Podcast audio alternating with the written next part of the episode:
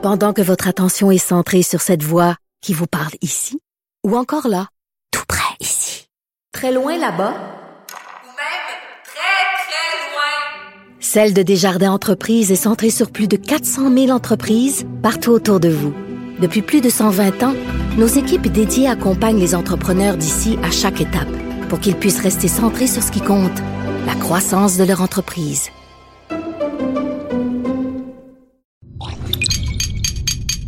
Cube Radio.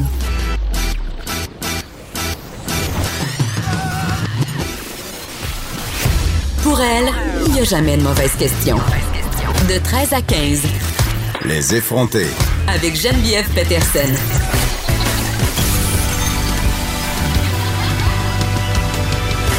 Cube Radio. Bonjour tout le monde, j'espère que vous allez bien. C'est une journée aujourd'hui. Les nouvelles sont assez moroses, évidemment, avec euh, euh, cet homicide familial. Le Québec est encore, encore secoué par un nouveau cas euh, d'homicide familial. Je dis pas drame familial, avez-vous remarqué? J'ai un peu décidé de bannir ça de mon vocabulaire.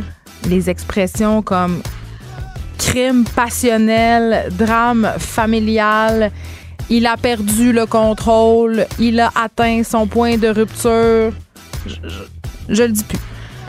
Je le dis plus, puis vous allez me dire, ben c'est pas grave, ce sont juste des expressions. Euh, évidemment, euh, on peut les voir ces expressions-là souvent dans les grands titres des journaux, à commencer par le nôtre ici. Euh, le choix des mots, c'est pas anodin, c'est important. Surtout quand on parle d'enjeux social, il faut nommer les choses parce qu'elles sont. Hein. C'est pas un drame, c'est un meurtre. On parle ici d'un meurtre familial, ça peut être aussi un meurtre conjugal. Non, euh, on peut pas utiliser drame parce que quand on utilise drame, quand on utilise des expressions comme crime passionnel, on rend en quelque sorte invisible un geste posé, ça banalise ce que c'est, c'est-à-dire de la violence conjugale, crime passionnel, ça met de l'avant l'idée que la passion mène au meurtre, hein, ce qu'on sait qui n'est pas le cas. Euh, c'est pas la passion, c'est pas l'amour qui tue, c'est le meurtrier. OK? Donc, tuer sa conjointe ou tuer ses enfants, c'est un acte d'une violence inouïe qui se doit d'être nommé pour ce qu'il est et dénoncé. Donc, évidemment, aujourd'hui, on va parler de ce qui s'est passé hier euh, dans un quartier de Montréal. Cette mère qui est rentrée chez elle et qui a retrouvé ses deux enfants et leur père décédés dans la maison familiale. Tout indique jusqu'à présent que le père aurait assassiné ses deux enfants avant de s'enlever la vie. Le couple, ça ne surprendra personne, était en instance de séparation. Et là, je bloguais ce matin euh, sur le site Journal de Montréal, Journal de Québec, et je ne pouvais pas croire que j'étais encore en train d'écrire là-dessus, d'écrire sur un père, un homme incapable de dealer avec une rupture conjugale, qui tue ses enfants avant de s'enlever la vie. Et là, évidemment, euh, notre première réaction, c'est toujours la même. C'est une réaction d'incompréhension. C'est révoltant parce que c'est un geste qui est contre nature, un parent qui s'en prend à ses enfants. Et là, je vous dirai pas que ces enfants-là étaient des victimes innocentes, c'est bien évident. Je vous dirai pas non plus que ces enfants-là euh, avaient la vie devant eux et qu'on leur a pris cette vie-là. Euh, mourir assassiné des mains de son propre père, ça dépasse l'entendement, c'est une évidence. Et on parlera pas non plus de cette mère euh, dont la vie a éclaté mardi soir et qui va sans doute passer le reste de sa vie à se demander ce qu'elle aurait dû faire ou ne pas faire pour éviter que cet homme s'en prenne à ses enfants, même si on le sait, il y a sans doute rien qu'elle aurait pu faire ou ne pas faire pour éviter la mort de ses enfants. Ce n'est pas de sa faute et sans doute qu'on essaiera de l'accabler, ce qui est tout le temps dommage et ça arrive très souvent. Donc, ce genre d'histoire-là d'une tristesse sans nom, chaque fois que ça arrive, je le disais, on est pris d'une espèce de stupeur collective. Ça nous rappelle évidemment le cas euh, Guy Turcotte. Comment un parent peut-il en venir à tuer ses propres enfants? Et là, je me pose la question, est-ce qu'on peut essayer de voir plus loin que cette horreur-là? Parce que, et c'est un sujet euh, c'est un hasard qu'on a abordé plusieurs fois ces dernières semaines parce qu'évidemment, dans l'actualité, il se passe toutes sortes de choses. Il y a des meurtres conjugaux à pelleter au Canada, partout dans le monde par ailleurs. Et je suis vraiment de plus en plus et fermement et intimement convaincue que l'homicide familial, l'homicide conjugal est dans bien des cas l'arbre qui cache la forêt. Je m'explique. Euh, c'est sûr, là, c'est difficile. Je le vois, là, euh, les commentaires en tout mon texte. Il y a beaucoup de gens qui comprennent pas, euh, qui disent, ben voyons, comment tu peux tuer ton enfant? Un homme qui tue ses enfants, c'est un monstre. C'est vrai, le geste qui est commis est monstrueux, est horrifique. Mais on oublie trop souvent que derrière ce geste-là, il y a une vérité qu'on veut pas vraiment voir, puis qu'on veut pas voir et parler, celle des hommes en détresse. On vit dans une société où on fait la promotion de la famille nucléaire mur à mur. Ce qu'on nous vend depuis qu'on est petit, c'est cet idéal euh, du mariage. Tu fais des enfants, tu déménages dans une belle petite maison, t'achètes un chien. Euh, tu es censé te contenter de ça, couler des jours heureux jusqu'à la fin. Tu le conte de fées moderne, le rêve américain. L'éclatement de la famille, dans cette optique-là, est vu comme un échec, un très grand échec. Et certains hommes voient dans leur famille brisée la représentation de leur échec personnel. C'est comme s'ils n'existaient plus, c'est comme s'ils n'étaient plus des humains. Euh, donc, le jour justement où cette famille-là, dont on a fait la promotion sociale à l'extrême, vole en éclats, le jour où une conjointe, par exemple, les quitte pour X raisons, que ce soit pour un autre ou juste pour être toute seule, ben ce rêve-là, cette projection-là, cette famille idéalisée-là, ben elle éclate en mille morceaux. Et certains hommes, pas tous les hommes, là, je veux vraiment pas mettre tous les hommes dans, les, dans le même panier, mais certains hommes sont incapables de faire face à la rupture parce que cette rupture-là, ce n'est pas leur choix. Donc, pour ces hommes-là, euh, souvent, ben, c'est un peu la rampe de lancement vers la spirale de la violence. Euh, incapables de faire face à ce qui se passe, ils sont en perte de contrôle par rapport à leur univers familial, sont pas capables de se représenter en dehors, euh, ont l'impression que la vie a plus de sens et c'est cette idée que si euh, je t'ai pas, personne d'autre pourra t'avoir. Et là, s'en suivent des pensées paranoïaques. On la connaît, là, la chanson, on l'a entendue à plusieurs reprises. Il y a des psychologues, des psychiatres qui sont venus en parler ici. Bref, ces hommes-là, ils perdent en quelque sorte les fondements de leur identité cette famille-là, ils ont l'impression qu'ils ne sont plus rien. Et c'est là que c'est dangereux. C'est là que les hommes sombrent dans ce qu'on appelle l'effondrement narcissique. Et là, je, je le répète là, parce que je sais que ça fait toujours réagir. Je suis pas en train de dire que tous les hommes sont des assassins en puissance, tellement pas. Mais on parlait la semaine passée euh, du documentaire La manosphère euh, de la masculinité en crise. Il y a quelque chose qui cloche, là. Hein? Il, y a, quelque chose qui va pas, là. Je suis allée voir euh, sur le site de la Sécurité publique du Québec ce matin, juste pour le fun, pour être sûr de pas me mettre le pied dans la bouche, là. 78,9% des victimes d'homicides familiaux sont de sexe féminin. les plus récentes données qu'on a datent de 2014. Là. En 2014, 44 enfants de moins de 12 ans ont été assassinés par un membre de leur famille. Ça, c'est seulement au Québec. Là. Euh, ce sont les principales victimes des homicides familiaux, les enfants. Et malheureusement, puis ça me fait de la peine de le dire, les hommes sont à 90 à 90,9% les auteurs présumés de ces homicides-là. Donc, quand on vient me dire que les femmes aussi tuent les enfants, oui, ça arrive, mais dans une bien moins grande proportion. Donc, les hommes en rupture amoureuse, certains hommes ont besoin d'aide. On le sait, les meurtres conjugaux familiaux, on parlait avec le responsable des maisons Oxygène qui viennent en aide aux hommes en détresse. Dans les cas de meurtres conjugaux, de meurtres familiaux, c'est toujours précédé habituellement souvent d'épisodes de violence, de signes avant-coureurs. On sait que ces hommes-là, par contre, hésitent à demander du soutien, hésitent à demander de l'aide. En plus, il y a peu de ressources qui, qui existent pour leur venir en aide à ces personnes-là. Euh, et je vais vous reparler encore de masculinité toxique. On a rentré dans la tête de nos gars depuis qu'ils sont petits. Puis même moi, là, comme mère de garçon, là, je lutte chaque jour pour essayer de pas transmettre ce modèle masculin-là à mon fils. Un modèle qui est difficile à soutenir. Tu sais, les hommes, euh, on, nous l'a toujours présenté, puis on leur a vendu cette idée euh, d'être invincible, d'être fort, d'être inébranlable. Les hommes sont les pourvoyeurs de la famille. Donc, est-ce que ça nous surprend vraiment que beaucoup d'hommes pognés dans ces stéréotypes-là qui sont excessivement étouffants préfèrent souffrir en silence quand ils passent à travers des moments difficiles euh, comme une rupture amoureuse? Et je dis souvent, euh, oui, les hommes, même les hommes violents, ont besoin d'aide. Et quand je dis ça, c'est vraiment tellement pas pour mettre de côté la souffrance des victimes, ni excuser la violence dont elles font l'objet. Loin de là. Mais je me dis toujours, si on accompagne ces hommes-là qui sont en difficulté, qui sont en détresse, on empêche souvent le pire de se produire. On empêche peut-être l'appel de cette mère au 911 mardi soir. Euh, cette mère qui a découvert ses enfants sur le plancher de sa maison. Pour moi, l'équation est assez simple si les hommes en détresse, les agresseurs potentiels obtiennent de l'aide et du soutien, ben il y en aura moins de victimes. Il y en aura moins. Et là, ce matin, quand, j'apprenais ça, quand, quand ça a commencé à défrayer la manchette, j'étais dans mon auto, j'allais porter mes enfants à l'école. Et là, évidemment, la radio jouait. Mes enfants ont entendu ce qui s'était passé. Ce qu'ils ont entendu, c'est qu'un papa avait assassiné ses enfants. Évidemment, pour eux, c'est absolument inconcevable. Ils se sont mis à me poser des questions. Et là, je me disais, Colin, comment je vais leur expliquer ça? Mon fils a 4 ans, là. C'est pas comme expliquer ça à un enfant de 12 ans. Et je me suis dit, pourquoi on n'inviterait pas une psychologue aujourd'hui à l'émission pour nous expliquer un peu comment on devrait parler de ce type de drame-là à nos enfants. Ça peut être euh, évidemment les meurtres familiaux, mais aussi euh, des épisodes de terrorisme. Tu sais, quand il se passe des choses dans l'actualité qui sont perturbantes, qui font peur. Quand il y a des, il y a eu l'exercice de confinement aussi à l'école de ma fille la semaine passée. Vous savez maintenant, dans quelques écoles de la Commission scolaire de Montréal, on fait des exercices où on, on essaie de montrer aux enfants quoi faire si un tireur ou un agresseur entrait dans l'école. Ça a suscité quand même beaucoup de questions à la maison.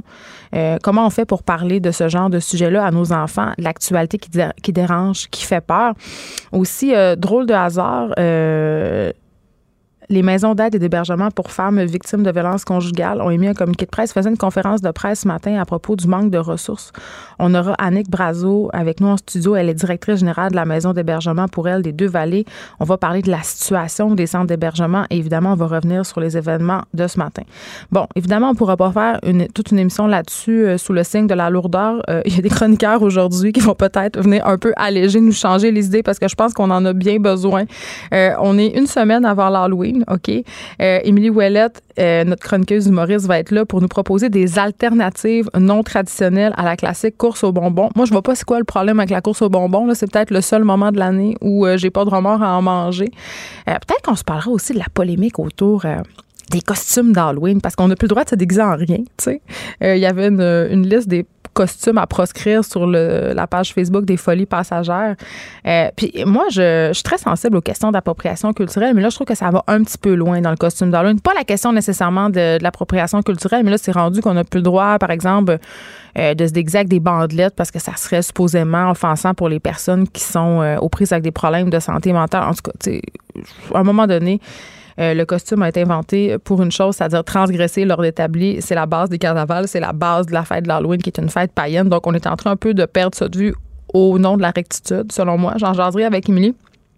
Dave Morgan sera là aussi. Euh, Dave Morgan qui va venir nous parler de sa vie euh, de tournée, sexe, drogue et rock'n'roll, point d'interrogation, on ne sait pas. Euh, il revient de quatre soirs de spectacle dans le bas du fleuve et là, justement, on va démystifier tout ça. Est-ce que c'est vrai que c'est tant hardcore que ça? Est-ce que c'est vrai que les groupies se jettent sur toi? Bon, je sais pas si les groupies se jettent sur Dave Morgan comme elles se jetaient sur Mick Jagger, mais quand même, on sait que il y a des groupies pour toutes. Hein? Donc, on en parlera avec lui. Joannie Gontier sera là aujourd'hui euh, pour parler d'un sujet qui, ma foi, euh, est quand même assez intéressant. La mauvaise habitude qu'ont les femmes de trop s'excuser on est toujours en train de s'excuser, d'exister. Excuse-moi, toujours en train de se justifier aussi. C'est une espèce de tic de vie qu'on a parce qu'on est un peu élevé comme ça, à pas trop prendre de place. Euh, on va revenir aussi sur un texte euh, qui a été publié par Lou Morissette la semaine passée euh, sur les femmes fortes. Est-ce qu'on est vraiment prêt, justement, à avoir des femmes qui ne s'excusent pas d'exister? Bon sujet quand même. puis je sais que ça va faire réagir aussi, évidemment. Il y a un débat qui fait rage en ce moment autour euh, des publics sacs. Je sais que ça a l'air drôle de même, mais c'est tellement un débat que le premier ministre François Legault s'en est mêlé. Euh, il s'est prononcé sur le public sac. Aussi, euh, bonne nouvelle selon moi, il a établi, il a élargi pardon la consigne par rapport aux bouteilles. Il y avait pendant le conflit de la SAQ notamment, on demandait qu'on puisse consigner les bouteilles de vin et là on étend ça aux bouteilles de vin, aux bouteilles de spiritueux et tout ça pendant la semaine québécoise de réduction des déchets. Tout est dans tout. Et là on s'est dit ici, on s'est donné un peu comme mission aux de ne pas parler juste d'environnement euh, quand il y a des marches pour l'environnement, d'essayer de garder ça en tête qu'on est dans une crise climatique. Donc, dès qu'il y a des sujets qui touchent l'environnement, on vous en parlera. Je veux vous parler, euh, avant qu'on aille à la pause, euh, d'un courriel que j'ai reçu hier, OK? par rapport aux résultats de l'élection fédérale. un courriel qui vient de chez Québec Vie. Vous savez, ce mouvement pro-vie? Anti-choix, dirais-je. Euh, je m'étais inscrite à leur liste d'envoi euh, je pense ça fait quelques mois, quelques peut-être même un an ou deux parce que je travaillais undercover sur un sujet par rapport à leur politique anti-avortement et je continue à recevoir les infolettes, à recevoir euh, leurs activités, où est-ce que ça va se tenir, ça va être quoi. Et là, par rapport à, ces élections qu'on a connues lundi soir, le lendemain, on a reçu ce courriel de la part de Québec Vie. Résultat décevant mais prévisible de l'élection fédérale 2019. Justin Trudeau, le premier ministre le plus pro-avortement de l'histoire du Canada. On se rappelle quand même que Justin Trudeau s'est prononcé en 2011 contre l'avortement. Donc, le premier ministre le plus pro-avortement de l'histoire du Canada est réélu, quoi qu'avec un gouvernement minoritaire. Par contre, sur 147 candidats pro-vie, entre parenthèses, un record, c'est un vrai courriel. Donc, sur les 147 candidats pro-vie qui se sont disputés les 338 sièges à la Chambre des communes, 44 d'entre eux sont aujourd'hui députés au Parlement, soit 13% des sièges. Continuons le bon combat. Ça, c'est un courriel que j'ai reçu de la campagne Québec Vie. Bon, évidemment, est-ce que ça me surprend d'avoir reçu ce courriel-là de leur part? La réponse, c'est non, mais quand même, c'est assez préoccupant de savoir qu'en ce moment, il y a 44 personnes assises à la Chambre des communes qui sont anti-choix. Et ça, on a laissé passer ça. C'est passé. Tu sais, on parlait du, lobby euh, anti-choix, à quel point il était en train euh, d'investir euh, les sphères du pouvoir, mais je pense qu'on en a la preuve avec ce beau courriel de Québec Vie. Quand même, 147 candidats pro-vie. C'est pas 5, là. C'est 147. C'est complètement aberrant. Pendant que votre attention est centrée sur vos urgences du matin, vos réunions d'affaires du midi, votre retour à la maison ou votre emploi du soir, celle de Desjardins Entreprises est centrée sur plus de 400 000 entreprises à toute heure du jour. Grâce à notre connaissance des secteurs d'activité et à notre accompagnement spécialisé, nous aidons les entrepreneurs à relever chaque défi pour qu'ils puissent rester centrés sur ce qui compte, le développement de leur entreprise.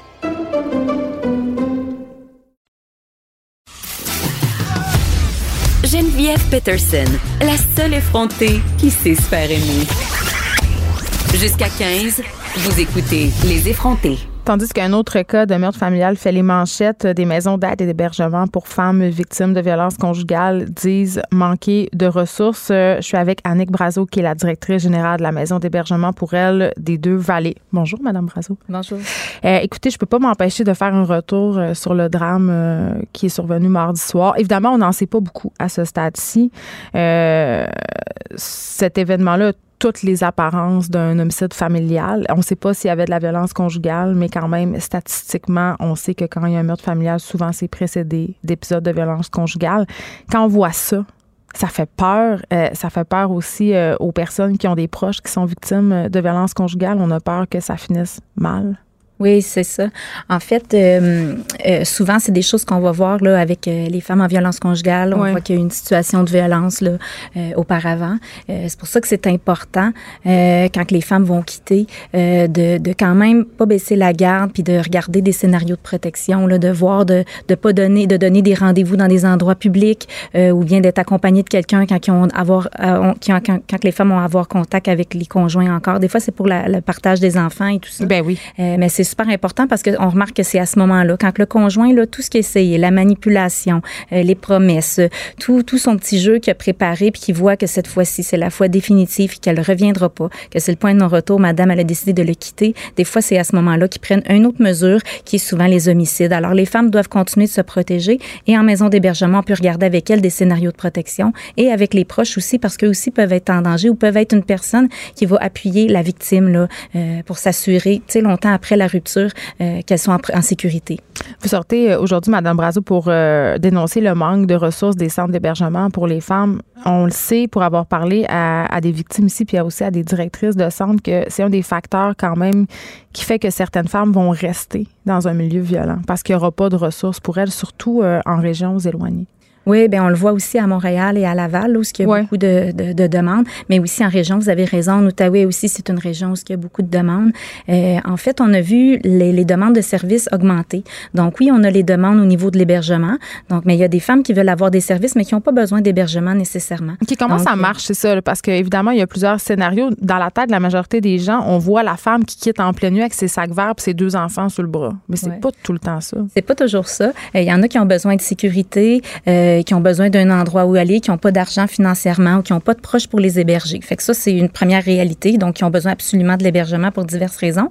Mais il y a aussi d'autres femmes qui veulent pas venir héberger, mais qui veulent avoir notre soutien, notre support, qui ont besoin d'appui pour mettre fin à la violence, mais aussi euh, pour se reconstruire. Euh, donc, on peut offrir les mêmes services qu'on offre à l'hébergement. Donc, les faire des groupes, des rencontres individuelles, ça peut être au téléphone, on peut les accompagner à la cour, au service de police. Donc, selon leurs besoins, on regarde avec les femmes qu'est-ce qu'elles ont besoin? Parce qu'il y en a, il y a des mesures qu'on peut mettre en place pour que les femmes restent dans leur endroit ou se retrouvent un autre logement tout de suite sans venir par la maison d'hébergement. Ça, c'est à leur discrétion. Dans quel, euh, dans quel état généralement vous arrivent, ces femmes-là? Euh, écoutez, il y a des femmes, euh, c'est sûr, euh, ils sont épuisés. Euh, Il y en a qui ont peur. Il y en a que ça fait pas la première fois. Il y en a que c'est un élément qui fait que cette fois-ci, la violence a été plus intense ou plus rapprochée. Une fois qu'ils ont eu peur pour elles ou pour leurs enfants aussi, des fois, ça va être comme ça. Mais les femmes sont embrouillées, sont fatiguées, sont épuisées de, cette, de ce stress, de cette violence-là, de cette insécurité-là. Alors, les femmes arrivent dans cet esprit-là. Et quand il y a des euh, événements comme ça qui se passent puis que c'est médiatisé, est-ce qu'il y a une recrudescence d'arrivée?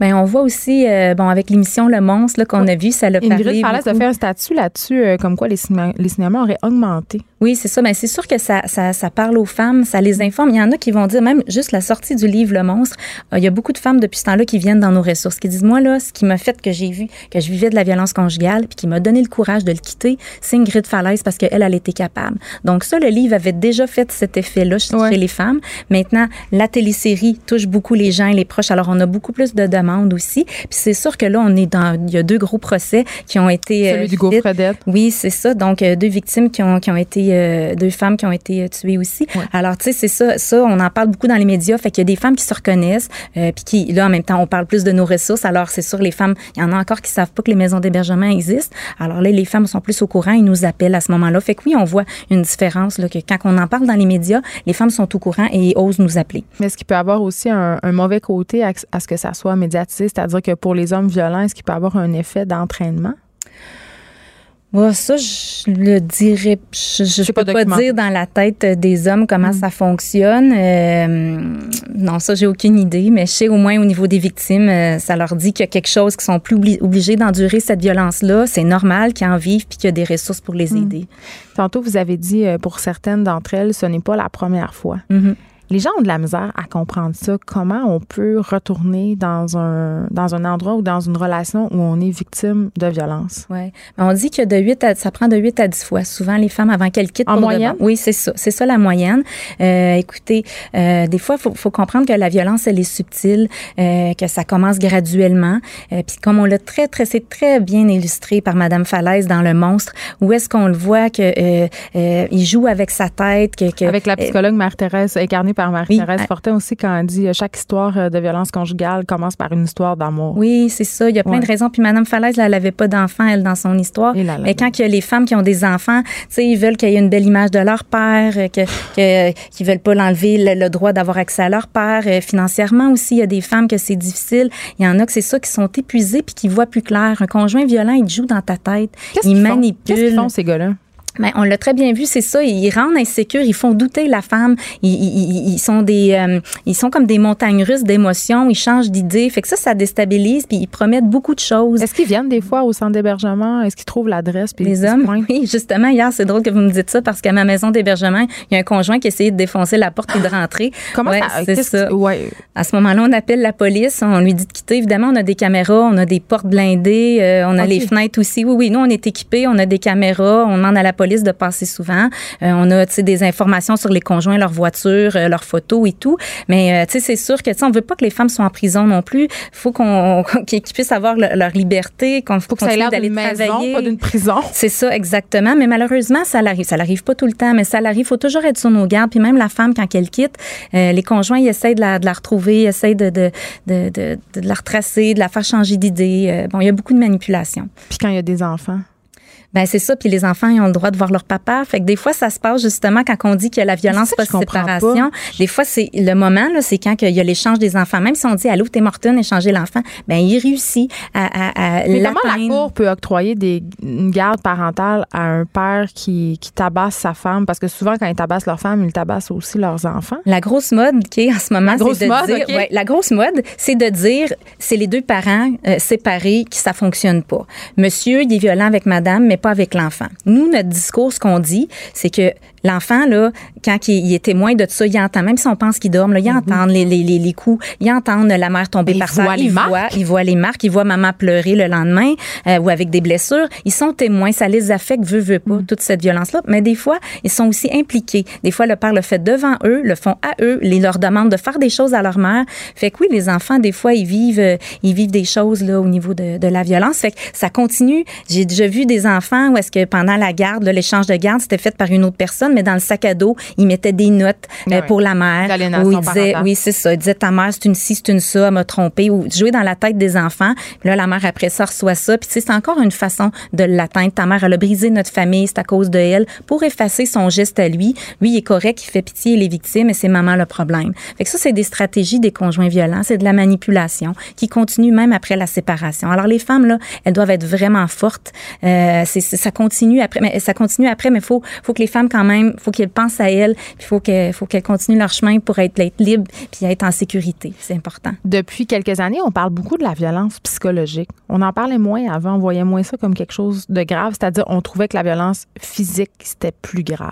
Maintenant, est-ce que vous en voyez des femmes arriver chez vous qui n'ont pas été frappées, mais qui ont été battues psychologiquement? Ouais, ben, ce qui est bien, en fait, dans un sens, là, c'est que notre sensibilisation, elle a fonctionné parce qu'effectivement, c'est, beaucoup relié à la violence physique. Il y a des femmes qui nous appellent, là, qui disent, ah, ben, moi, je vis de la violence, mais il me frappe pas, là. Je suis pas battue, mais, tu sais, euh, il fait ci, il fait ça. Exemple, euh, est-ce qu'on peut donner des- quelques exemples? ben, il y a tout, il y a la violence, euh, bon, euh, psychologique, de la traiter de non, bon, économique, c'est de, de, de- de- De la garder dépendante de la financièrement? garder, de l'empêcher de travailler, d'aller la voir, l'harceler à son travail, fait qu'elle fait, elle perd son emploi. Jalousie? Lui, lui demander, oui, la jalousie, de lui demander aussi de mentir aux impôts et tout ça, de pas payer les comptes. Fait que après ça, c'est tout à son nom les billes. Puis là, ben quand elle veut elle le quitter, ben là, elle a pas le choix, de nom. Fait que là, c'est dur euh, de retrouver un autre appartement quand ton nom il est barré partout. Il y a des hommes qui les obligent à faire de, de la prostitution aussi. Euh, on peut le voir. Euh, bon, il y a toutes sortes de, de violences là qui sont faites auprès des femmes. Puis moi, ça fait à peu près 17 ans que je travaille en violence conjugale. Puis au départ, quand j'ai commencé, je voyais beaucoup de femmes qui étaient blessées, qui avaient des bleus et des dents de cassées, tout ça. Puis maintenant, je trouve que les femmes, je pense que notre message a vraiment beaucoup parlé. Les femmes quittent avant de se rendre là. Alors c'est bien. Ça veut dire qu'ils se protègent et qu'ils voient qu'il y a d'autres, il y a des signaux d'alarme avant, puis que tu sais, il y a pas une grosse violence, une petite violence. Euh, dès qu'elles sont pas bien dans leur relation, elles peuvent quitter, comprennent la violence psychologique et verbale et la manipulation et le harcèlement. Alors elles quittent avant, ils se trouvent des moyens avant de se rendre jusqu'à la violence physique et, et l'homicide. Mais là, aujourd'hui, Madame Brazo, vous êtes ici parce que vous manquez de ressources. Euh, puis je sais pas si je me trompe, mais depuis la réforme Barrette, on dirait qu'il y a de moins en moins de services, enfin, offerts aux femmes de victimes euh, de violences conjugales. Mais en fait, euh, c'est ça. Il y a eu, il y a eu une réforme et puis il y a eu des petites coupures qui ont venu avec ça. Ça a fait euh, les CLSC, euh, ben les six, ne- ne- ils ont limité leurs services. C'est aussi la DPJ auprès des enfants. Fait Ouais. que nous, on s'est fait euh, diriger la clientèle, euh, les femmes et les enfants dans nos ressources. Puis c'est correct, c'est notre expertise, on est contente. Sauf que, euh, ben nous, on travaillait déjà beaucoup avant, puis maintenant, ben, on a encore plus- vraiment plus plus de demandes dans les dernières années et là nous on manque de financement pour pouvoir être capable d'offrir les services. Ben on demande plus de financement pour être capable d'offrir les services externes parce que là veut, veut pas on doit faire des choix, on va prioriser les femmes qui urgent, les femmes qui sont à l'hébergement, mais il y a beaucoup de femmes qui ont besoin de services comme je vous disais externes qui hébergent pas chez nous puis qu'on n'est pas capable d'aller vers elles ou de les accompagner, des fois il faut le limiter. Des fois, est-ce que ça vous arrive de refuser l'accès en sachant très bien que cette femme-là euh, et cette famille-là est en danger? Oui, euh, oui, ça l'arrive. On est dans les trois régions, Laval, Montréal et l'Outaouais, où est-ce que souvent nos maisons sont pleines partout et que là, il faut redistribuer dans d'autres régions alentours pour pouvoir euh, protéger les femmes. Des fois, il y a des femmes ne veulent pas non plus aller si loin parce qu'elles travaillent et les enfants ont de l'école. Alors là, il faut regarder si est-ce qu'il y a de la famille, il y a des amis, est-ce qu'il y a des chambres d'hôtel, est-ce qu'il y a d'autres options en attendant pour qu'on puisse euh, continuer à les... On va intervenir avec ces femmes-là, mais qu'on puisse après ça les héberger quand on aura de la place. Mais oui, c'est une grosse difficulté, puis on, on- on demande l'aide de nos députés et, des ministères en ce moment pour nous aider à. Mais ce qui est super important, c'est que les femmes doivent quand même nous appeler parce qu'on peut trouver avec elles des solutions euh, vraiment pour les aider à quand même en attendant qu'on ait de la place. En terminant, Madame Razo, j'ai une question qui moi, à chaque fois que je vois euh, une situation comme celle qu'on a vue mardi soir ou des situations de violence conjugale en général, je me demande tout le temps, mais où sont les proches? Où sont les voisins? Où est la famille? Où sommes-nous? Mm-hmm. Est-ce qu'il y a encore une espèce d'omerta? Comment Comment les familles sont-elles impliquées là-dedans? Comment on deal avec la violence conjugale collectivement en ce moment? Oui. Bien, écoutez, il y a plusieurs aspects à votre réponse, là, mais comme on l'a vu dans le monstre, la famille était très, très proche. Puis ça, c'est rare que, qu'on voit cette aide-là. J'aurais tendance à penser ça, oui. C'est très rare. Pourquoi? Il y a plusieurs raisons. Une des raisons, c'est qu'une des stratégies du conjoint, c'est de l'éloigner de sa famille, ses amis, ses collègues de travail. Isole. Il nous isole parce que comme ça, les autres t'aident pas, elles sont pas disponibles pour toi, puis ils vont pas dire, hey, tu penses pas que c'est un peu inquiétant, lui est comme ça. Tu sais, ils ne sèment pas le doute dans la tête des, femmes. Hein. Oui, y a des signes, c'est ça. Fait que, tu sais, quand tu es tout seul, euh, chez toi, isolé, ben, tu as moins d'aide. Ça, c'est une stratégie des conjoints. Fait que oui. Il y a des proches aussi, comme on en a parlé tout à l'heure, les femmes, ils retournent, ils reviennent, ils retournent, ils reviennent. Il y a des proches qui comprennent moins euh, cette dynamique-là. Ils sont Ils sont tannés, ils sont impuissants, ils sont frustrés qu'elle voient pas. Euh, il faut être patient, puis il faut avoir de l'aide. Puis nous, on peut aider les proches dans les maisons d'hébergement à comprendre la dynamique. Vous avez vu dans le monstre le fait que l'intervenante a pu expliquer à la famille sa fait qu'il était plus patient, qu'il était là, puis qu'il l'aidait comme il faut. D'y mettre la pression à la femme, là, vous, tu le laisses, là, c'est fini. vous allez, vous y mettez une pression à se l'aimer. C'est dur à, croire qu'elle continue de l'aimer. Oui, c'est ça, quand même qui se passe. C'est dur, mais c'est pas notre conjoint à nous. On comprend pas toute la manipulation. Il y a mm. plein de raisons qui font en sorte que la femme reste. Euh, mais il faut, faut être là quand même. Oui, il faut que les, faut que les gens soient disponibles euh, pour être là parce que c'est ce qui fait une différence en bout de ligne. Le support qu'on a quand on est tout seul, c'est une grosse montagne. Les femmes sont épuisées euh, psychologiquement. Alors, quand on a un appui de quelqu'un d'autre, sans forcer, sans, sans euh, menacer, il faut que tu le quittes absolument, mais d'être là, d'être disponible, puis mettre des doutes un peu dans la tête des femmes, les aider de voir mm. euh, qu'il y a des solutions, les amener vers les maisons d'hébergement. Euh, on va vous accueillir le, proche avec la femme, encouragez-la à venir nous voir, puis à demander de l'aide. On va vous souhaiter tout l'argent dont vous avez besoin pour aider ces femmes-là, ces enfants-là aussi, parce que vous aidez aussi des enfants. Annick Brazo, merci. Vous êtes directrice générale de la maison d'hébergement pour elles des Deux-Vallées. Merci. Écrivaine. Blogueuse. Scénariste et animatrice. Geneviève Peterson. La Wonder Woman de Cube Radio. Je parle maintenant avec Nancy Doyon, éducatrice spécialisée et coach familial, parce que, évidemment, ce matin, j'ai vécu une situation que beaucoup de parents ont dû vivre. J'étais dans mon auto et là, on a entendu cette histoire euh, euh, d'homicide familial qui s'est déroulée mardi soir à Montréal et mes enfants, tout de suite, se sont mis à me poser des questions et je ne savais pas quoi répondre. Bonjour, Madame Doyon. Bonjour. C'est difficile hein, quand nos enfants, euh, aussi petits que des enfants de 3, 4, 5 ans qui entendent des choses ou nouvelles, que ce soit un drame comme celui d'hier ou encore euh, des attentats terroristes, tu sais, tous ces trucs-là, euh, on, on, dirait qu'on ne sait pas quoi dire pour ne pas les effrayer, puis en même temps, on veut préserver leur naïveté. Oui, tout à fait. Puis vous n'êtes pas la seule, euh, que, que, que, ça déconcerte ces questions-là.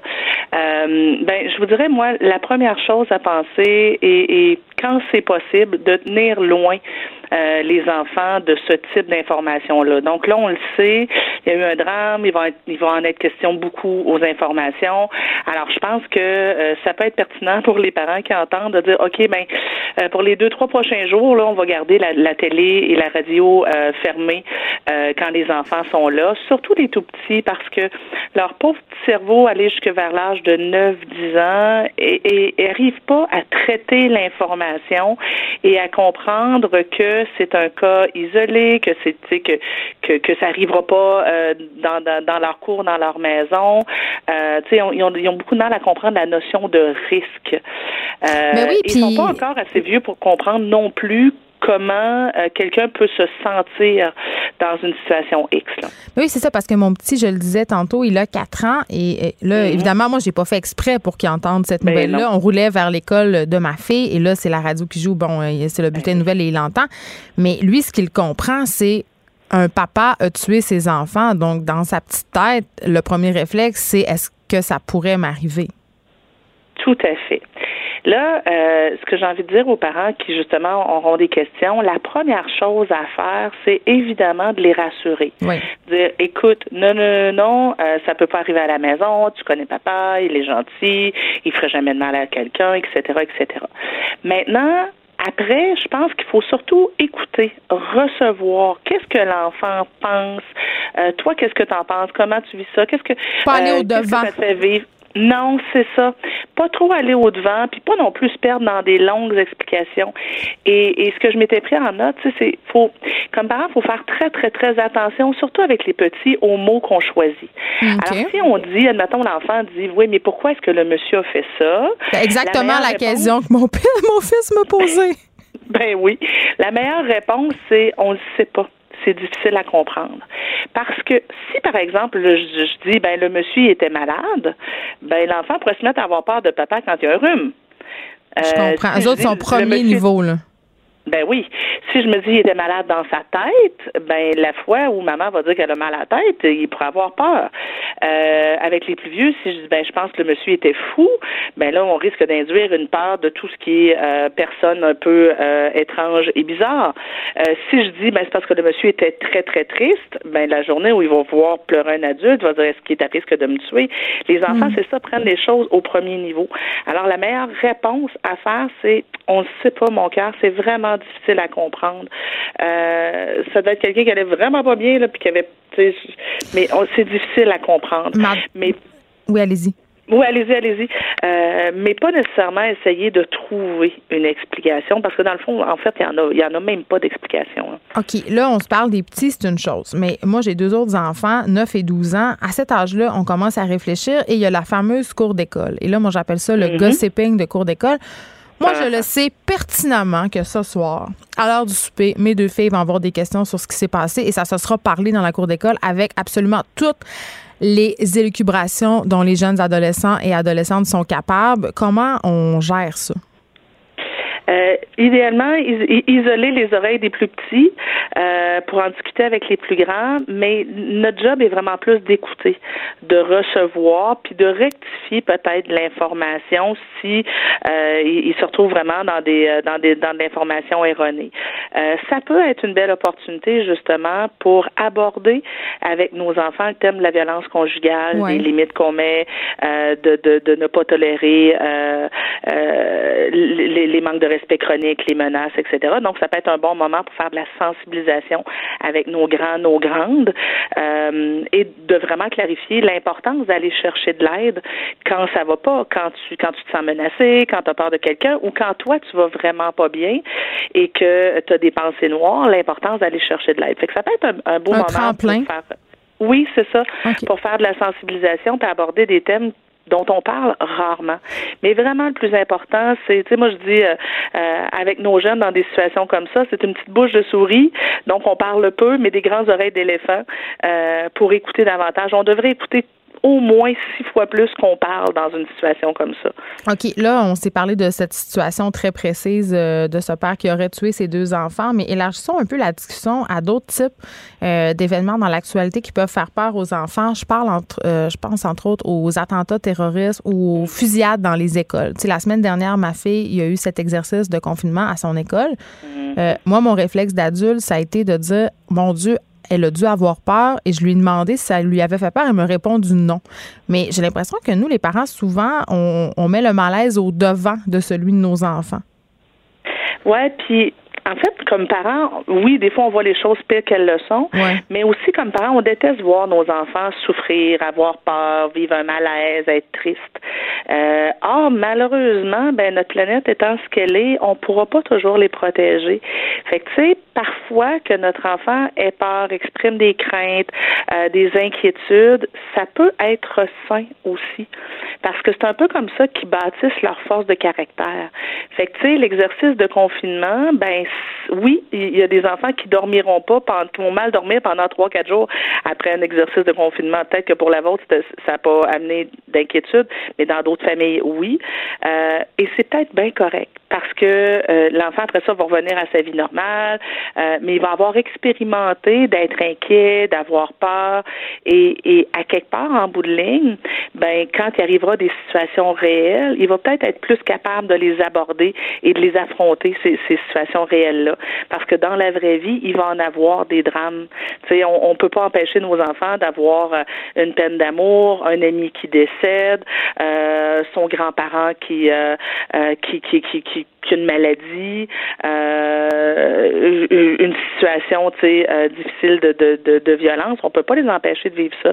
Et ces petites craintes-là, ces petits événements-là permettent de bâtir une certaine force de caractère chez nos enfants et la croyance, euh, et dans certains cas même la certitude de ben même quand ça va mal dans ma vie, même quand je vis des choses difficiles, je peux je peux m'en tirer. Après, ça va mieux. Donc, si je comprends bien ce que vous me dites, euh, Nancy Doyon, c'est pas bien compliqué. On écoute plus qu'on parle. On ne Oui. s'étend pas trop sur le sujet et on utilise un vocabulaire adapté à l'âge de notre enfant. C'est ça? C'est ça. Et on répond le plus simplement possible, euh, avec le moins de mots possible, aux questions posées par l'enfant, sans répondre à des questions que l'enfant n'a pas posées. Puis si on se rend compte que notre enfant est plus atteint qu'on pensait, qu'il fait des cauchemars, qu'il a de la misère à dormir, qu'est-ce qu'on fait? On peut attendre à peu près une semaine ou deux. Moi, j'aime bien aussi utiliser le dessin.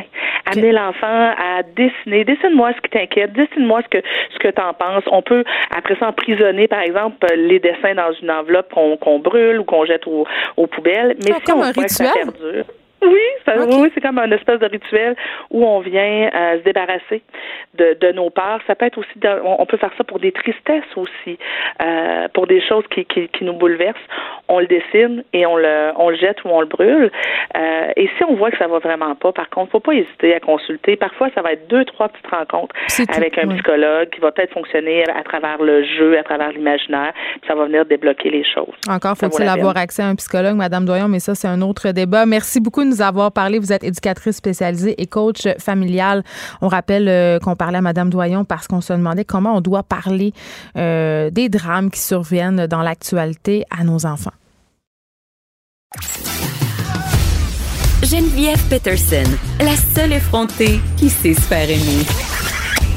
Jusqu'à 15, vous écoutez Les effrontés. Bon, mais on peut pas euh, juste faire des sujets lourds tout le long de l'émission. Euh, c'est mon call, Denis Lévesque des pauvres. On passe à Dave Morgan. Fais nourrir. C'est léger, léger avec Dave non, c'est Morgan. toujours un peu. Tu sais, c'est tout le temps le moment malaisant où il faut faire la transition entre l'actualité vraiment très triste Mhm, qui mhm. nous tombe dessus ce matin et ben la vie continue. La vie continue, il y en a une autour encore et euh, j'arrive avec mes petits sujets anodins. Dave Morgan, Ouais, 160 livres tous les Sexe, jours. drogue et rock'n'roll parce que tu es en tournée euh, et là, tu reviens de quatre soirs de spectacle dans le bas du fleuve. Et Ouais. là, je trouve ça important de spécifier le bas du fleuve parce que quand même. C'est quand même euh, une zone euh, que j'ai pas été souvent dans ma Non, vie. c'est pas ça que j'allais dire. C'est un endroit euh, culte où il faut aller faire son tour. Je ne sais pas si j'y vivrais. J'y passerais mes vieux jours sans doute. Kamouraska, c'est très beau, hein? Ah, arrête, là, Christian Bégin sort de ce corps. Car- mais j'ai, oui, je souhaitais le croiser. Hein? Tu souhaitais le croiser? Ben, c'est, j'aurais aimé ça le C'est voir comme le Fred épanoui. pèlerin de Kamouraska. Ben, exactement. À quel point il est bien à Kamouraska. J'aurais aimé- il a l'air tellement bien n'importe où, même dans le trafic à Montréal. Je me suis dit, il a l'air de Non, quoi il- à Kamouraska? C'est parce qu'il boit tout le temps du vin rouge, fait qu'il est zen. Tu C'est comprends? ça. Mais Fait d'après moi, c'est là, c'est le gros vin Mais, orange à Kamouraska. Dans le bas, de- ben le vin orange, c'est-tu c'est-tu rendu à Kamouraska? Ah Je oui, crois là, qu'il y c'est en a rendu amené, un ben épisode oui. de la Distasio, cette ville-là. Il y a des micro-brasseries. sont il y a tellement à l'affût de tous. Mais pour vrai, je veux pas dénigrer aussi les, la région. pas dénigrer, on vient des régions. Moi, je viens des régions. ouais, J'adore ça. Je Chicoutimi, Ben oui. Je, je dénigre jamais là d'où je viens, franchement. Moi, je le dénigre tout le temps, mais j'ai Ben, le moi aussi, c'est vrai de ça. Mais non, mais c'est en fait, je voulais plutôt parler du fait que quand je suis en tournée, il y a tout le temps un petit côté sexe, drogue et rock'n'roll. Même pour, parce que l'humoriste dégage ça. là, on est un petit peu les nouvelles rockstars, je trouve, euh, de la scène euh, québécoise. Là. Non, Pas mais il y a. Arrête, Ben, c'est pas toi, là. Je suis envahi par des inbox qui me disent, euh, pour vrai, les- j'ai quand même plusieurs offres de, Hey, attends. de courtisanes. OK, attends, attends. On peut parler? Mon chum, il sera tellement pas content que je Pourquoi? raconte ça, mais je m'en calais. Je le raconte quand même. Il écoute pas mon émission. C'est là qu'on va avoir la preuve. ou non. Inbox-moi si t'écoutes ça, euh, OK. Pierre. Pierre-Yves. Je sais pas si j'avais le droit de le mentionner. On n'a pas dit son nom de famille.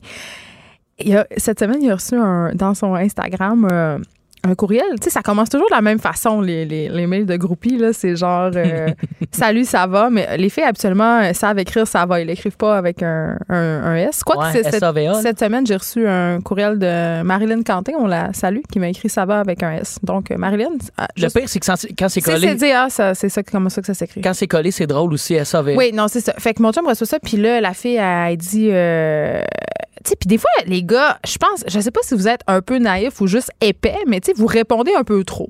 Tu sais? Genre. Moi, moi, ma blonde elle est au courant quand que je réponds, mais des fois, j'ai montré quelques messages, mais moi, je vois toujours comme un aspect de. Ah, ben, acheter un billet de mon show. C'est ça. Mais lui aussi, c'est comme. puis Il a de décevoir les gens. Fait qu'il est comme, ben oui, ça va bien, merci euh, de. tu sais, de... Puis là. Super corpo, là. Non, mais vraiment, écoute, tellement corpo qu'un moment donné, euh, en tout cas, quand, il- quand est venu l'offre, il a répondu Je me dois de décliner. J'ai dit Mais là, t'allais-tu répondre Veuillez agréer les, mes salutations distinguées? Tu sais, je veux dire, j'ai vraiment crampé. Mais ceci dit, la fille, elle, elle s'est pas arrêtée là. Elle a envoyé une petite vidéo. Ah ouais, hein? Qui était coquine ou. euh, Elle était assez coquine. Elle était coquine, mais elle était aussi passive-agressive. Elle, s'était mis euh, une belle camisole. On voyait bien euh, son poitrail. euh, Ah, en mais- tout cas, Ben, en tout cas, si tu veux rester avec ta blonde puis choisir euh, la le confort de. Hein? C'est ça. ah ouais, ah mon Dieu. Ben, moi, mais là, j'étais là, Hey, les filles sont game en temps. Vraiment, moi, je comprends bon, les gars pas envoient euh, l'envoi. pénis, mais- Ben, moi, moi, j'ai j'ai des amis dans mon entourage qui le font avec euh, le, le consentement, bien sûr, Les euh, filles de la essayent de le réception. jouer dans la tête. Mais moi, je, je peux pas croire que la personne qui reçoit ça va pas le montrer. Fait que je suis pas game. Moi, je suis pas game. Fait que je, ça, ce côté-là, parce que c'est un peu ça. Maintenant, le sexe, c'est sur les réseaux sociaux que ça se. Ah! Ben oui. Écoute, écoute, je sais pas si t'es au courant, Geneviève, ça, ça cruise euh, sur les fait ça. Jamais Instagram. envoyé aucune photo de moi nue à personne. Moi non plus. Rien de tout ça. Même ma blonde, je pense même pas qu'elle a euh, mon pinou euh, dans son Ton- téléphone. ton quoi? Mon pinou. Tu veux dire ton pénis? Mon pénis. OK, OK. J'aime ça dire. Tu le dis avec un accent. Mon T'es pas pénis. capable. Dis-le normal. T'es donc bien complexe. Ah ouais. Pénis. Il est pas capable. Ah, il y a pas de tellement hein? immature parce que t'es t'es décrocheur. Il y a pas d'air. Il y a pas d'air. C'est à cause de ça. Mais tout ça, j'essaie, je veux juste me remettre les pendules à l'heure par rapport à la vie de tournée qui est Bon. sex, drogue et rock'n'roll. C'est juste ça. Le sexe, oui, bien sûr, il y a des inbox, mais ça, il y en a à semaine longue, pas besoin d'être à tournée. Ouais, mais quand t'es en tournée, euh, quand t'es loin, tu sais, des personnes vont le savoir. Exactement. Mais il y a des caméras partout. Mais il y a du sexe en tournée et le sexe se passe, je te dirais, sur euh, des sites où, euh, hum, genre, euh, le mot porn et hub euh, sont suivis Ah. OK, OK. Fait que tu- On dirait que moi, je sais pas pourquoi, là, je m'assume là-dedans, mais quand que je... Mais tout le monde s'assume. Tout le monde se touche. Dans la vie, je, je- je le concède, mais quand je suis en tournée, dans un motel, Mais là, une chambre d'hôtel, c'est fait pour ça. je me touche plus, bâtard. Ben, c'est sûr, il y a juste ça à faire. Il y, a, il y a vraiment juste ça à faire. Maner le câble, là, c'est platant. Moi, c'est c'est là, en tournée, je me rappelle qu'il n'y a rien sur le Je te câble. comprends complètement. Tout le monde fait ça. Mon Dieu, il faut que j'efface du cookie en tabarouette quand Pourquoi t'effaces tes cookies? Par réflexe de quelqu'un qui fouille dans mon ordi. Mais on s'en fout. non, moi, j'ai peur des virus. Ça a l'air t'effaces. C'est mieux pour les... Non, Non. je peux laisser C'est ça? juste mieux pour peut-être si tu regardes. Ça, ça dépend. Si c'est creepy ce que tu regardes, peut-être que c'est besoin, t'as besoin d'effacer. Je euh, pense qu'en tournée, je vais un petit peu plus dans la, la zone... Euh, épelaille, qu'est-ce que je regarde là?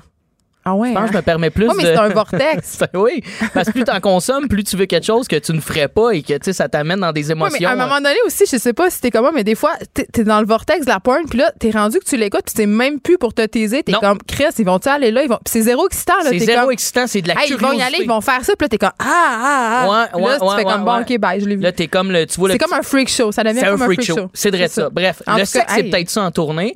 Euh, le rock, le rock, c'est les lits d'hôtel. Les lits d'hôtel, le rock est là. Le rock Pourquoi? est présent. Tabarouette, moi, je, Moi, je crois pas à ça qu'ils lavent les couettes tant que ça. Moi, ça m'écœure. moi, j'ai passé ça, là. Je T'apportes-tu ton oreiller? Jamais. Je Mon chum, il apporte contrefous. oreiller. Il a 78 ans d'âge mental. Ah non, moi, Il a peur des acariens. trop été dans des motels cheap. euh, Arc! pour ça. Il y a rien. On dirait en plus c'est une légende urbaine la punaise de lit en région. Il nous écoute vraiment pas, hein, juste à dire. Il m'aurait déjà texté 20 Ah non, il nous écoute pas. Mais moi, toutes les fois, je pars en tournée, ma blonde a bien peur des punaises de lit. Fais attention, les vieux matelas. Mais il n'y a pas ça en, région. Fait lâchez-vous là. Moi, en tout cas, c'est- jamais arrivé. En, ça, ça fait huit ans que je fais je de l'humour. valise dans le bain. Ah, c'est pas vrai. Les bains. Mais ça dépend, là, quand je vais dans un, J'ai vu un vieux bain motel que- brun, j'ai peur. J'ai vu un bain avec une main brune euh, sur. On salue les gens de Rivière-Ouelle. Oh! Et- la- le housekeeping est slack en tabarouette dans ce coin-là.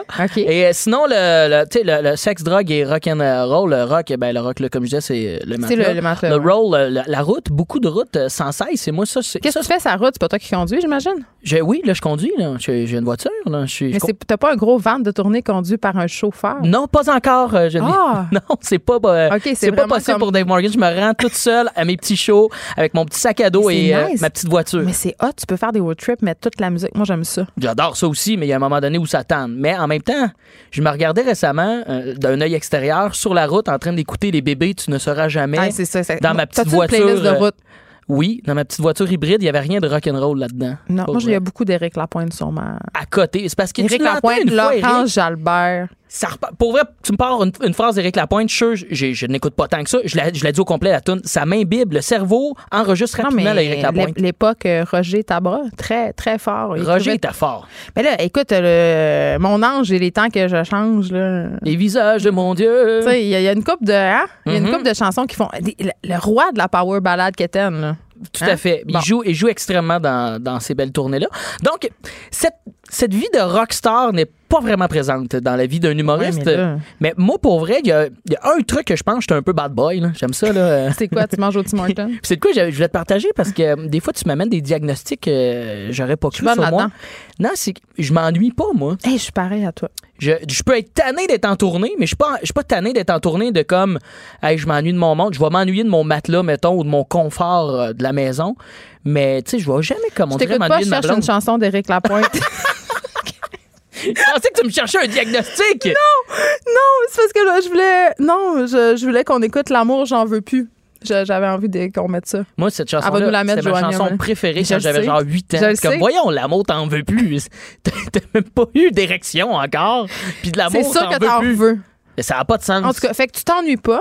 Je suis content d'avoir dit érection alors tu vois que je suis capable. euh, Ben là, mon Ben, fils a 4 ans puis il a des érections. Il a dit, l'autre fois, il a dit à ma mère, c'était épouvantable. Il a dit, regarde, grand-mère, mon pénis, c'est absolument extraordinaire. Il monte. Puis là, ma grand-mère, ma mère était comme, oui, oui, Ernest, son pénis monte. Wow. Fait, mais ce qui est vraiment fou, c'est qu'il redescend. Et c'est là, y avez-vous parlé un peu de la gravité, ces choses-là? Ben là, ma mère, elle, elle me laisse entre les mains. Tu comprends? Pas son pénis. non, c'est ça. Il faut, faut sujet. préciser ce bout-là. Là. Faut préciser que le bout n'est pas dans les mains directement. C'est le sujet.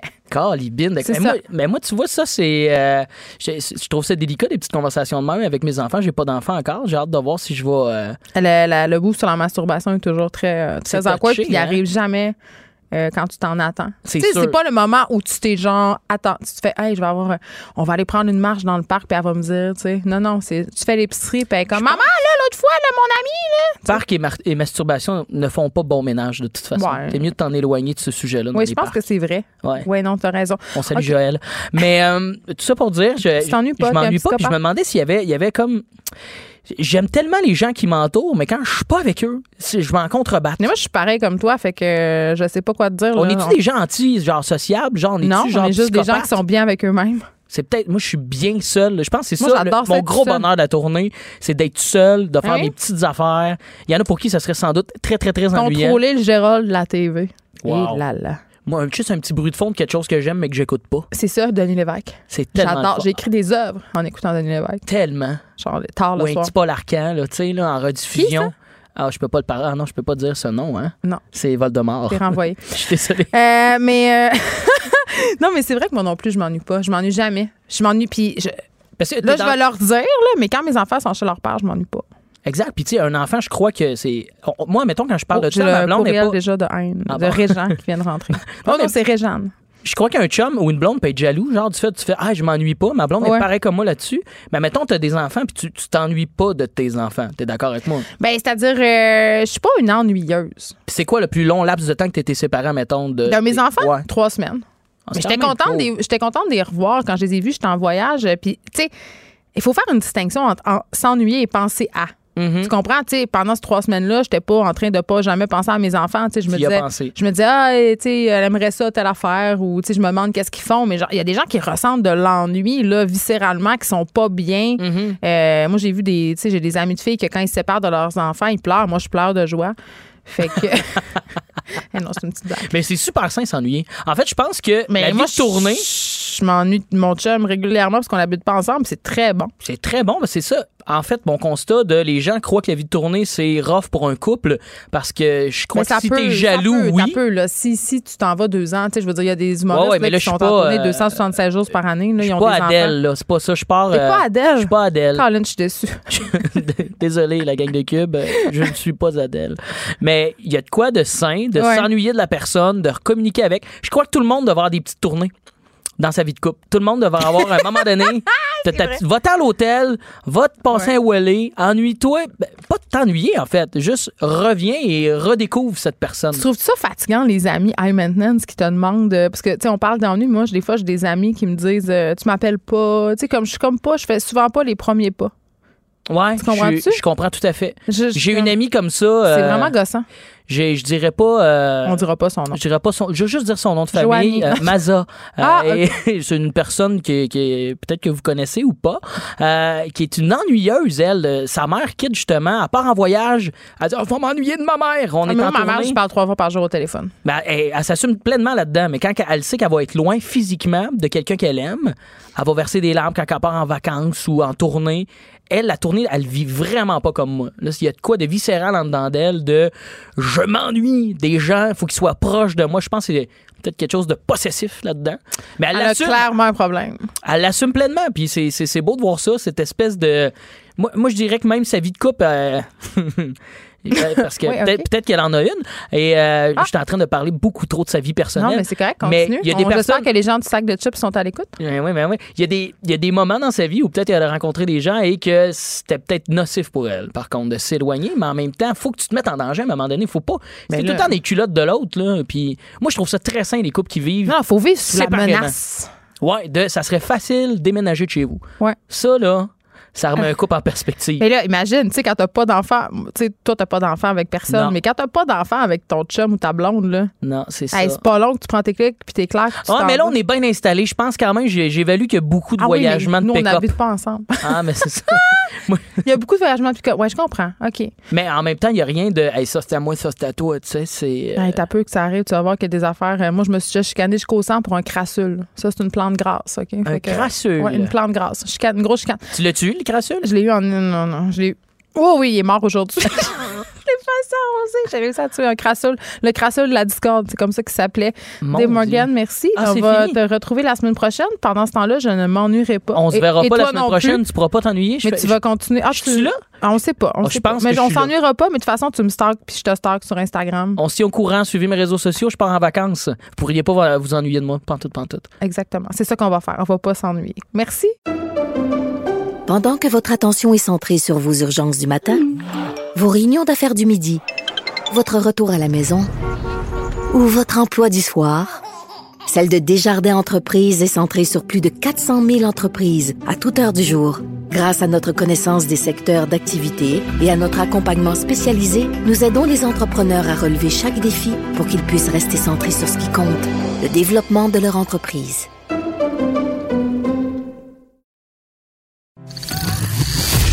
Les effronter. Avec Geneviève Peterson. Féministe assumée. Vous écoutez Les effronter. Le débat fait rage autour d'une interdiction de la distribution non sollicitée des publics-sacs. Le premier ministre euh, François Legault s'en est même euh, mêlé et euh, il a fait une autre annonce aujourd'hui. La consigne, la fameuse consigne des bouteilles euh, de vin sera élargie euh, aux spiritueux. Tout ça durant la semaine québécoise de réduction des déchets. Et là, je me suis dit, quelle belle occasion d'avoir Karel Ménard avec nous, les directeurs généraux du Front commun québécois pour une gestion écologique des déchets. Bonjour, Monsieur Ménard. Oui, bonjour, Mme Peterson. Écoutez, euh, le Publisac, on en a déjà parlé ensemble, c'est drôle, mais il est au cœur d'une controverse quand même qui suscite les passions. là. Les gens sont vraiment intenses à propos du Publisac. Certains l'adorent, d'autres le détestent. Et je veux juste qu'on rappelle euh, à l'auditoire pourquoi on est dans une espèce de controverse. C'est parce qu'il y a une personne, Charles Monpetit, qui fait pression sur la ville de Montréal pour qu'elle interdise à Transcontinental, donc la compagnie qui imprime et distribue les Publisacs, de le distribuer aux citoyens qu'ils n'ont pas demandé. Donc une question euh, de consentement et selon cette personne, selon M. Monpetit, seulement à Montréal, le Publisac générait 500 tonnes de déchets par semaine. Euh, vous, là, Monsieur Ménard, c'est quoi votre position par rapport au Publisac? Parce que moi, là, je vais être super honnête avec vous, je le sac au bac de recyclage dès qu'il est à ma porte. Il était là ce matin, puis c'est là qu'il s'en va ce soir. Ben, j'espère qu'au moins vous avez enlevé les circulaires qui sont dedans dans le sac de plastique au lieu Oui. de le mettre. euh, bon, ben il y en a beau, énormément qui font comme vous. Euh, donc ça démontre qu'effectivement le public sac euh, c'est pas nécessairement quelque chose que tout le monde veut euh, veut avoir à la maison, surtout si on le demande pas. C'est un petit peu, moi je compare ça un petit peu lorsque vous allez dans un magasin d'alimentation puis il y a une dégustation, il y a personne qui vous euh, prend euh, la main au cou pour vous enfoncer une bouchée dans la bouche. C'est-à-dire il faut que ça soit sur une base volontaire si vous recevez euh, des du courrier non sollicité, là, pas juste les publics sacs, mais tout ce qui est courrier non sollicité, parce qu'il en existe beaucoup d'autres types de, de, de, de matériel promotionnel qu'on peut mettre à, à votre porte. Et c'est un petit peu ce que demande en fait Monsieur Montpetit dans son euh, dans, dans, sa requête et la commission de la ville de Montréal est un petit peu mm. là, là-dessus. C'est-à-dire, on on veut pas interdire les, les publics sacs ou les, euh, les circulaires si on veut, mais on veut faire en sorte que les gens, euh, pour qu'ils puissent recevoir, les demandent et que ce soit pas non plus, on veut pas que les gens euh, juste refusent les circulaires, on veut que les gens demandent la circulaire pour la recevoir. Donc c'est un petit peu une option de, de ce qu'on appelle en anglais de opt-in plutôt que le opt-out. Mais en même temps, euh, M. Carole Ménard, vous serez d'accord avec moi pour dire euh, que le sac c'est un mode de publicité un peu désuet. On peut avoir tout ça sur notre téléphone maintenant. On peut faire du couponing en ligne, ce qui est bien moins dommageable pour l'environnement. Ben absolument, c'était ça, c'était un petit peu ma deuxième réponse que j'avais préparée. Donc, euh, non, non, mais parce que c'est vrai qu'on est en 2019 là pour paraphraser notre premier ministre, c'est-à-dire euh, c'est un mode de, de, de, de communication d'un autre siècle ou même d'un autre millénaire, c'est-à-dire il y a 25 ou 30 ans lorsqu'Internet n'existait pas, ou à peu près pas, euh, oui, à la rigueur, mais euh, aujourd'hui, je pense que c'est un mode de communication complètement dépassé. Ça veut dire, oui, on peut l'avoir sur Internet, mais euh, quand vous allez chez Métro ou IGA, vous mm. avez déjà les circulaires du magasin qui vous sont comme distribués à la porte d'entrée. Ben, ce qui est tout aussi désuet, selon moi. Ben, absolument, c'est-à-dire, même les coupons se retrouvent sur le, téléphone intelligent maintenant. Donc, et c'est pas vrai que y a presque tout le monde maintenant a un téléphone intelligent. Donc, ceux qui l'ont pas pourront toujours mais les vieux, mettons, on pense tout le temps aux personnes âgées. Là. Ben oui, ben j'avoue qu'ils ont le dos large, les, les personnes âgées, avec tout le respect qu'ils leur doit, parce que souvent on, les utilise, on les instrumentalise même dans différents dossiers environnementaux, que ce soit les, matières recyclables, les matières organiques, les publics-sacs, comme quoi, oui, les personnes âgées vont euh, vouloir euh, continuer à recevoir le public-sac. Ils pourront continuer. Donc, euh, ce vers quoi, la, ben, en fait, la consultation, c'est pas pour bannir complètement les, les publics-sacs, c'est pour juste dire, si vous en voulez, ben, il va falloir que vous le demandiez, et une fois que vous êtes sur la liste de, de, de gens qui voulaient le recevoir, vous allez le recevoir. Donc, euh, au lieu d'en distribuer, on en distribue. Vous savez combien on en distribue par année des, circulaires comme ça sur l'île? Trop. 42 millions sur euh, par année sur l'île de Montréal. C'est hallucinant le, le, le, le nombre de, c'est-à-dire c'est 42 millions de sacs et puis et incluant ce, qui, ce que ça contient environ une livre de papier. Oui, et là, François Legault rencontrait les PDG évidemment de Transcontinental, des produits forestiers résolus et de Cascade. Et là, on évoque souvent, quand il est question du public sac, euh, cette idée que c'est bon pour l'industrie du papier recyclé. D'ailleurs, euh, Cascade disait détourner chaque année des sites d'enfouissement euh, 3,2 millions de tonnes de papier et de carton pour produire euh, son papier recyclé. Est-ce que c'est un bon argument, ça? Ben, en fait, ces 3,2 millions, j'imagine que c'est pas juste au Québec, là, ça doit être euh, du Canada et même des États-Unis parce que Cascade s'approvisionne aussi euh, aux États-Unis. Donc, euh, ben, c'est ça. Est-ce que c'est un bon argument? Non, l'argument, oui, recycler, c'est bien, mais réduire, c'est encore mieux. Vous l'avez dit d'entrée de jeu, on est dans la mm. semaine québécoise de réduction des déchets, donc on est là pour aussi faire la promotion de réduire la consommation lorsque c'est possible. La Ville de Montréal là, vient de dévoiler aussi une, un projet de révision, de modification à son plan directeur de gestion des matières résiduelles. C'est un petit peu compliqué, mais ce que veut la Ville de Montréal, c'est que les gens, là, au lieu de participer ou d'encourager le recyclage, la récupération, c'est encourager la réduction à la source. On est rendu là. Ça veut dire on peut plus continuer à consommer comme euh, on consomme actuellement. Et là où on peut couper, c'est-à-dire euh, dans le superflu, si je peux dire, dans le gras, ben, les circulaires, c'est un excellent exemple. Donc, l'information va demeurer accessible à ceux qui la veulent n'importe où. Les gens vont pouvoir continuer à recevoir euh, l'information dans les circulaires, mais c'est pas nécessaire de distribuer à tout le monde, à chaque euh, être vivant sur l'île de Montréal, un sac de circulaire si vous n'avez pas besoin. Vous, la preuve, vous le recevez euh, et puis euh, vous le mettez tout de suite dans le bac de récupération. Ouais, je suis pas la seule, M. Ménard. Autre sujet. le premier ministre Legault dit que la consigne des bouteilles sera élargie aux bouteilles de vin et de spiritueux. J'ai envie de dire enfin, c'est une excellente nouvelle. Oui, euh, oui, surtout que c'est la première fois que j'entends un premier ministre le dire une chose comme ça. Donc avant, on entendait des rumeurs comme quoi les premiers ministres étaient favorables à ça, mais finalement, on n'a jamais vu euh, ces projets-là se concrétiser. Là que M. Legault le dise haut et fort euh, en chambre à l'Assemblée nationale, pour nous, ça a été une surprise parce qu'on s'entendait pas à ce qu'il le dise comme ça. Mais c'est une excellente nouvelle, effectivement. Le, par contre, le diable reste dans, les détails, c'est-à-dire c'est quand ça va être annoncé, de quelle façon ça va se, mm. se, se concrétiser ce projet projet de modernisation de la consigne, mais on est très confiant parce que les échos qu'on a, c'est qu'ils ont compris le message de la population, le, gouvernement en place, c'est que effectivement, ça n'a pas d'allure que les bouteilles de vin qu'on récupère dans le bac de récupération finissent leur vie plus souvent qu'autrement dans les dépotoirs. Euh, les bouteilles d'eau, c'est la même chose. Euh, puis là, même, j'ai entendu aujourd'hui, on pensait même euh, les bouteilles de cidre. Donc, mais ça inquiète quand même l'association des brasseurs, cette nouvelle politique-là qui verrait le jour. Ben ça, oui, ça je les comprends parce que pourquoi? c'est ça moi je comprends pas. Ben, c'est ça. Là, j'ai pas été mis au, euh, au fin détail là, des, euh, de, de, ce que le gouvernement prévoit faire. Je pense qu'il y a encore des choses à peaufiner, à, à mettre en place, à regarder. C'est que les brasseurs ont déjà un système pour la récupération de leurs bouteilles à contenant euh, bouteilles à remplissage unique et multiple, les bouteilles de, de bière en vitre, mm. euh, bien bien installées, bien établies dans les avec les dépanneurs, avec les détaillants d'alimentation. Lorsqu'ils vont porter de la bière, ils reprennent les bouteilles vides et tout fonctionne. Et le, le, la rentabilité de, de ce système-là est tributaire au, en fonction du, du, euh, du, nombre de bouteilles qu'ils récupèrent. Donc là, si on a des centres de dépôt comme le gouvernement prévoit faire, où les gens pourront aller porter des bouteilles de bière, euh, les brasseurs ont peur que les gens euh, qui perdent la mainmise, si on veut, sur une certaine quantité de leurs bouteilles et que là, que leur système de récupération ne soit plus optimal et qui doivent éventuellement aussi retrier les bouteilles en fonction des contenants remplissage unique, contenants remplissage euh, multiple. C'est un petit peu compliqué là, au niveau de la mécanique, mais euh, ils veulent pas qu'on touche à leur système de récupération. C'est un système privé pour qui fonctionne bien. Qui fonctionne bien. Je peux comprendre leur préoccupation, mais comme je vous ai dit, je suis pas dans le dans le secret des dieux au niveau de l'application. Je pense qu'on est encore à l'étape de du raffinement de la modernisation du système de consigne. Donc j'espère que euh, ces petits irritants là en, devenir ou dont on parle vont être réglés parce que euh, c'est plus que nécessaire que le système de, de consigne soit modernisé. Karel Ménard, merci. Vous êtes directeur général du Front commun québécois pour une gestion écologique des déchets. Ben, merci à vous. De 13 à 15. Les effrontés. Bon, mon équipe est tellement attentive à mes besoins que, euh, vous savez, je reçois tellement, tellement d'affaires de livres à lire euh, et j'arrête pas de me plaindre que j'ai trois enfants, que j'ai pas de temps. Et ce matin, je suis arrivée ici, je disais à la blague euh, aux recherchistes de l'émission Frédéric Mockel que j'avais même pas eu 13 minutes à moi hier soir parce qu'il m'a envoyé une vidéo qui durait 13 minutes puis j'ai pas eu le temps de l'écouter. Et là, il me dit, ben, garde, moi, je viens à l'émission aujourd'hui pour te parler de podcast qui ne prennent pas de temps à faire parce qu'il est recherchiste à l'émission, mais il est aussi blogueur et passionné de podcast. Frédéric Mockel, salut. salut Geneviève. Écoute, t'es venu m'aider. oui, exactement. Mais en fait, quand tu, me dis que, tu n'avais même pas 13 minutes Mais c'est vrai, c'est littéralement vrai. Je, peux comprendre avec euh, les enfants, euh, le travail aussi, on est bon dans le torchage. Dans, le milieu dans lequel on est beaucoup, on est euh, comment dire, on est toujours on si on veut. On est toujours en train de regarder quelque chose, de, de, mettre l'attention ailleurs.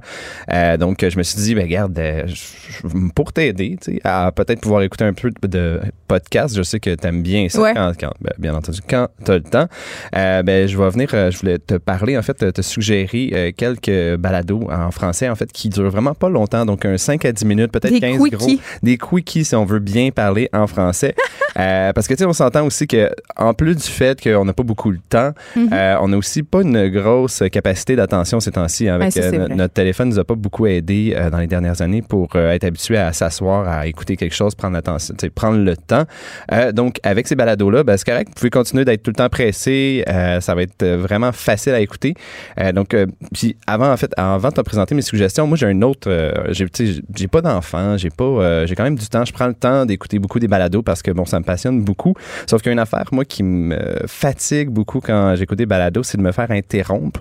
Puis tu sais, mettons, écouter un reportage de, mettons, je te dirais 40 minutes, mais par tranche de 10 minutes parce qu'il faut que tu fasses telle affaire, tel, tel collègue ou tel ami a besoin de telle chose. Genre, c'est très difficile de rester dans, dans l'univers dans lequel tu, tu, veux t'immerger quand tu écoutes un balado. Euh, donc, moi, personnellement, ces balados-là, c'est surtout pour ça. En fait, c'est pour me donner des petites tranches, être capable de, de, de commencer et de finir d'une traite. C'est vrai que c'est satisfaisant de ne pas être interrompu. Ben, ça répond au petit... Euh, ça gratte... Euh, un peu notre manier de vouloir finir qu'est-ce qu'on commence. C'est du me time aussi. Très ouais, il y a ça aussi exactement. Donc je vais commencer. donc on n'a pas beaucoup de temps. il y a bien entendu le balado en cinq minutes euh, qui est à Cube Radio. Bon, pour ceux qui connaissent pas, c'est euh, nos collègues, en fait, ici à Numérique, qui euh, produisent un balado, mais aussi une page dans le Journal de Montréal. c'est surtout des sujets qui sont... Ça dure-tu cinq minutes? oui, ça dure cinq minutes. J'adore ça. C'est super. je m'aurais dit, bon, ils, pourraient peut-être faire ça dix minutes puis juste faire concept. Ils non, ils font vraiment cinq minutes. c'est des, souvent des sujets scientifiques. Ça doit être super dur. Non, c'est super facile d'approche. En fait, c'est ça qui est le fun, c'est que c'est pas long puis c'est bien expliqué. Euh, puis en fait, ça te fait comprendre euh, par petites doses euh, des trucs que tu t'intéresserais. Peut-être que c'est difficile de, de, de, de- comment dire de Les comprendre. exactement, c'est ça, par toi-même. Il faudrait que tu ailles plonger dans, dans la page Wikipédia pendant une demi-heure puis te perdre. Ça, c'est de la perte de temps. Ouais, le- ça, c'est un peu une- une belle, euh, le, trou noir. Ouais, exactement, un beau vortex en Ouais. fait. Euh, pour te- vous donner un peu d'exemple, euh, il y a l'avènement des robots avocats. Hmm. Pourquoi est-ce que les prix Nobel seraient désuets maintenant? Il y a aussi euh, dernièrement qui ont fait un hommage à Clint, un chimpanzé euh, qui est mort en- dans les années 80, qui aurait beaucoup aidé la science. Tu sais, ça touche un peu à tout. Des fois, c'est plus c'est le ludique. temps intéressant. Des fois, c'est plus euh, sérieux, mais c'est vraiment une bonne façon, selon moi, de se coucher moins niaiseux le soir par petite tranche de 5 minutes. C'est pas un gros investissement. Donc, euh, ça, c'est sur Cube Radio. C'est en 5 minutes. Je vous conseille fortement d'aller voir ça. Euh, nos collègues travaillent très fort là-dessus. Euh, si on sort de chez Cube, il y a un autre. je suis curieux, toi, t'es- t'es-tu une accro à. Tu sais, je sais que t'es beaucoup sur Instagram, un peu sur Facebook, mais est-ce que t'es beaucoup sur Twitter, par exemple? Ben, parce, puisqu'il le faut. Oui, c'est ça. Pour le pas- travail, OK. Ouais. Mais t'es pas, t'es pas une fan de, de, de commencer à lire toutes les grandes conversations, les trending qui Ben, se font. des fois, quand il y euh, a des bons tweet fights, j'aime ça. OK. Donc, ben, donc ce, ce prochain podcast-là va peut-être t'intéresser. Euh, c'est un podcast français qui s'appelle À dérouler. Euh, c'est fait par euh, Binge Audio. Et puis, en gros, euh, c'est un podcast qui prend des, euh, des chaînes de conversation, si on veut. Donc, qui part d'un trend ou qui part d'une conversation, d'un post, et puis qui se continue à pu finir. Quelque chose qui te prendrait peut-être, euh, je sais pas, moi, une demi-heure à vraiment déchiffrer puis à trouver, bon, qui je veux écouter là-dedans. Puis, eux autres, dans le fond, ils, ils te présentent ça Il en- condense ça. ils condensent ça, puis en, en 2, 3, 4, 5 minutes. Euh, comme ça, c'est une bonne façon de se tenir un courant un peu de qu'est-ce qui se passe sur cette Les plateforme-là. polémiques. Ouais, c'est ça, les polémiques. Bon, ça reste, euh, c'est français, donc euh, on n'a malheureusement pas de chaîne de gazouillis québécois, mais ça reste un univers très particulier sur Internet. Twitter en, te- en tant que tel est un Twitter était un Je média sais pas s'il est social plus très- en forme en France qu'ici, parce qu'ici, c'est quand même en perte de vitesse. Ouais, ben je pense que c'est- c'est certain public, c'est beaucoup utilisé par les médias Les aussi, je ouais. les Je pense journalistes. parle entre nous beaucoup, C'est ça, là. mais il y a beaucoup, tu sais, c'est pas juste des gens connus euh, nécessairement dans ces podcasts-là, c'est un peu Madame, Monsieur, tout le monde. Euh, ça dépend vraiment des sujets qui sont abordés. Mais moi, je trouve ça vraiment intéressant si euh, vous vous intéressez justement à qu'est-ce qui se passe sur Internet. C'est une bonne Mm. façon de se tenir au courant de, de- justement qu'est-ce qui se passe particulièrement sur Twitter. Donc, c'est à dérouler de Binge Audio. Sinon, si on revient au Québec, il y a un podcast que Urbania a fait dernièrement, dans la dernière année, si je me trompe pas, qui s'appelle Les pires moments de l'histoire. J'aime ça. C'est, je sais pas si tu connais l'humoriste Charles Beauchesne. Je te donne une idée là. C'est, euh, il est un peu de gauche. euh, en fait, tu sais, champ gauche euh, vraiment. Son humour est un peu particulier. Il aime beaucoup parler d'histoire. Je te donne une idée. Il a fait une, un spectacle d'une heure sur la peste noire. Donc ça, ça te donne C'est pas idée. lourd du tout? Non, c'est pas lourd du tout. Mais justement, dans ce podcast-là, de quelques épisodes, en fait, il, il parle en vraiment peu, pas beaucoup de minutes. c'est vraiment facile à écouter de, de vraiment des moments un peu intenses de l'histoire, un peu glauques, comme par exemple euh, Rasputin, euh, l'ère des Vikings, euh, les pires papes. Euh, donc, tu sais, ça donne une, disons, une version un peu moins édulcorée de l'histoire en général. Euh, le seul point faible de ce podcast-là, selon moi, c'est qu'il y en a pas assez. En fait, il y en a juste cinq. Mais ça, c'est un, c'est un bon, c'est une belle critique. C'est Ça une veut bonne dire que t'en critique. prendrais plus. Oui, moi personnellement, j'en prendrais plus. Bon, je comprends que tu sais, il peut y avoir beaucoup de travail à mettre là-dedans, puis c'est pas nécessairement, je veux dire, on n'a pas autant les, par exemple, les ressources qu'on a besoin pour faire un podcast, Ouais. c'est quand même plus qu'on on pense. Les gens pensent qu'on fait juste euh, se mettre un micro euh, d'en face puis jaser pendant Non, ça, une c'est les humoristes qui font ça. Ah, ça, c'est un autre, ça, c'est une autre chronique Oh, euh, que une je te ferai un jour. Euh, mais oui, je vous le conseille fortement si vous vous intéressez un peu à l'histoire, puis si vous aimez euh, l'humoriste Charles Beauchesne. Donc, c'est euh, les pires moments de l'histoire. Euh, ensuite, le prochain, c'est True Story. Ça, c'est vraiment un de mes préférés. C'est un euh, podcast que j'ai connu quand j'ai commencé à écouter des podcasts, puis j'ai pas arrêté de l'écouter. C'est vraiment, c'est du 5 minutes euh, qui te parle des personnages vraiment plus grands que nature de l'histoire. Mais c'est vraiment, ça parle de personnages connus, un peu moins connus, mais tout le temps qui ont une facette très intéressante. Par exemple, un, un homme qui a volé des millions de dollars en jouant à Monopoly. Euh, le pire scientifique de l'histoire, par exemple, ou euh, dans le même Fait qu'un peu insolite. oui, exactement, mais en même temps aussi, euh, par exemple, le dernier samouraï, ça parle beaucoup d'histoire. Mais Est-ce ça- des femmes? Euh, oui, oui, oui, il y a des fans comme par exemple. ma petite question féministe. Ben non, il n'y a pas de problème. C'est, c'est très legit. Euh, mais comme par exemple, un de ceux qui ont fait, je crois, il y a deux, trois mois, c'était par exemple une, une femme scientifique qui est un peu considérée comme la prochaine Einstein. Parce qu'on a Euh, sais, reçu Martine Delvaux hier à me- à m'embrigader. c'est correct. Euh, non, non, non, il n'y a pas de problème. Mais c'est moi qui fais ta recherche, fait que je sais exactement de quoi tu parles à tous les jours. Donc, ça aussi, c'est vraiment une bonne façon d'apprendre l'histoire de, de vraiment, tu sais, ça se fait vraiment en pliant son linge. T'en écoutes vraiment euh, 4-5, puis c'est super facile à écouter. Ça s'appelle True Story de Bababam. C'est, c'est un peu difficile à dire, mais euh, c'est un, un, podcast français aussi, donc euh, vraiment sur l'histoire et les personnages un peu particuliers à, euh, en fait, à connaître. Et puis une petite dernière, en fait, au Québec, que je suggérerais, c'est un podcast qui s'appelle Nos questions niaiseuses. C'est à Radio-Canada. Ouais. C'est, très bon. Ouais, c'est Mathieu Pichette et l'humoriste Catherine Etier, ben, en fond, qui, moi, je décris ça comme il remue ciel et terre pour répondre aux questions qu'on s'est jamais posées, essentiellement. Ah non, c'est excellent. Pour vrai, moi, c'est, dans la liste que tu viens de donner, c'est mon préféré. C'est vraiment inutile. C'est vraiment, tu sais, pour donner euh, une idée à nos auditeurs, c'est vraiment rigolo la façon. On dirait qu'ils sont vraiment amis. Je sais pas s'ils se connaissent vraiment bien euh, dans, au quotidien, mais euh, ils ont vraiment une belle chimie. par exemple, ils parlent de combien d'amis on a besoin dans vie. Est-ce que du carton, c'est-tu vraiment du papier? Est-ce que c'est quoi la magie de, de l'effaceur magique? C'est vraiment, comme vous voyez, le, titre dit tout. C'est des questions niaiseuses, mais qui sont répondues de façon relativement sérieuse. Et puis, dans ce cas-là, par exemple, c'est un peu plus long. C'est environ 15 minutes. Je pense que je peux me dégager un petit 15 minutes. Ouais, tu penses? Ben, pourtant, pour ma vidéo d'hier, t'en avais pas 13. Fait en tout cas, c'est correct. En tout cas. Cassé. euh, fait en gros, euh, c'est ça. C'est quelques suggestions. Euh, pour les auditeurs qui n'auraient pas eu le temps de noter nécessairement, c'est des suggestions que, en fait, j'ai écrit aussi dans mon blog sur les podcasts. Si je peux me permettre de me plugger moi-même. Sur la page du Journal de Montréal. Exactement ça. Tous les dimanches, j'écris un blog qui s'appelle Accro au balado. donc, si vous vous intéressez au balado, allez lire ça. Puis le dimanche, c'est la meilleure journée pour écouter des balados parce qu'on peut le faire en pliant du linge. Merci beaucoup, Frédéric Merci à toi.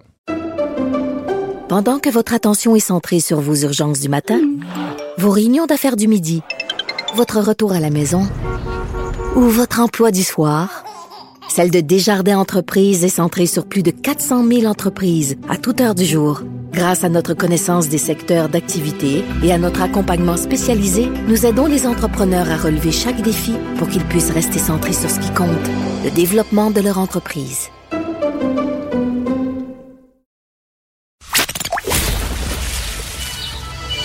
Les effronter.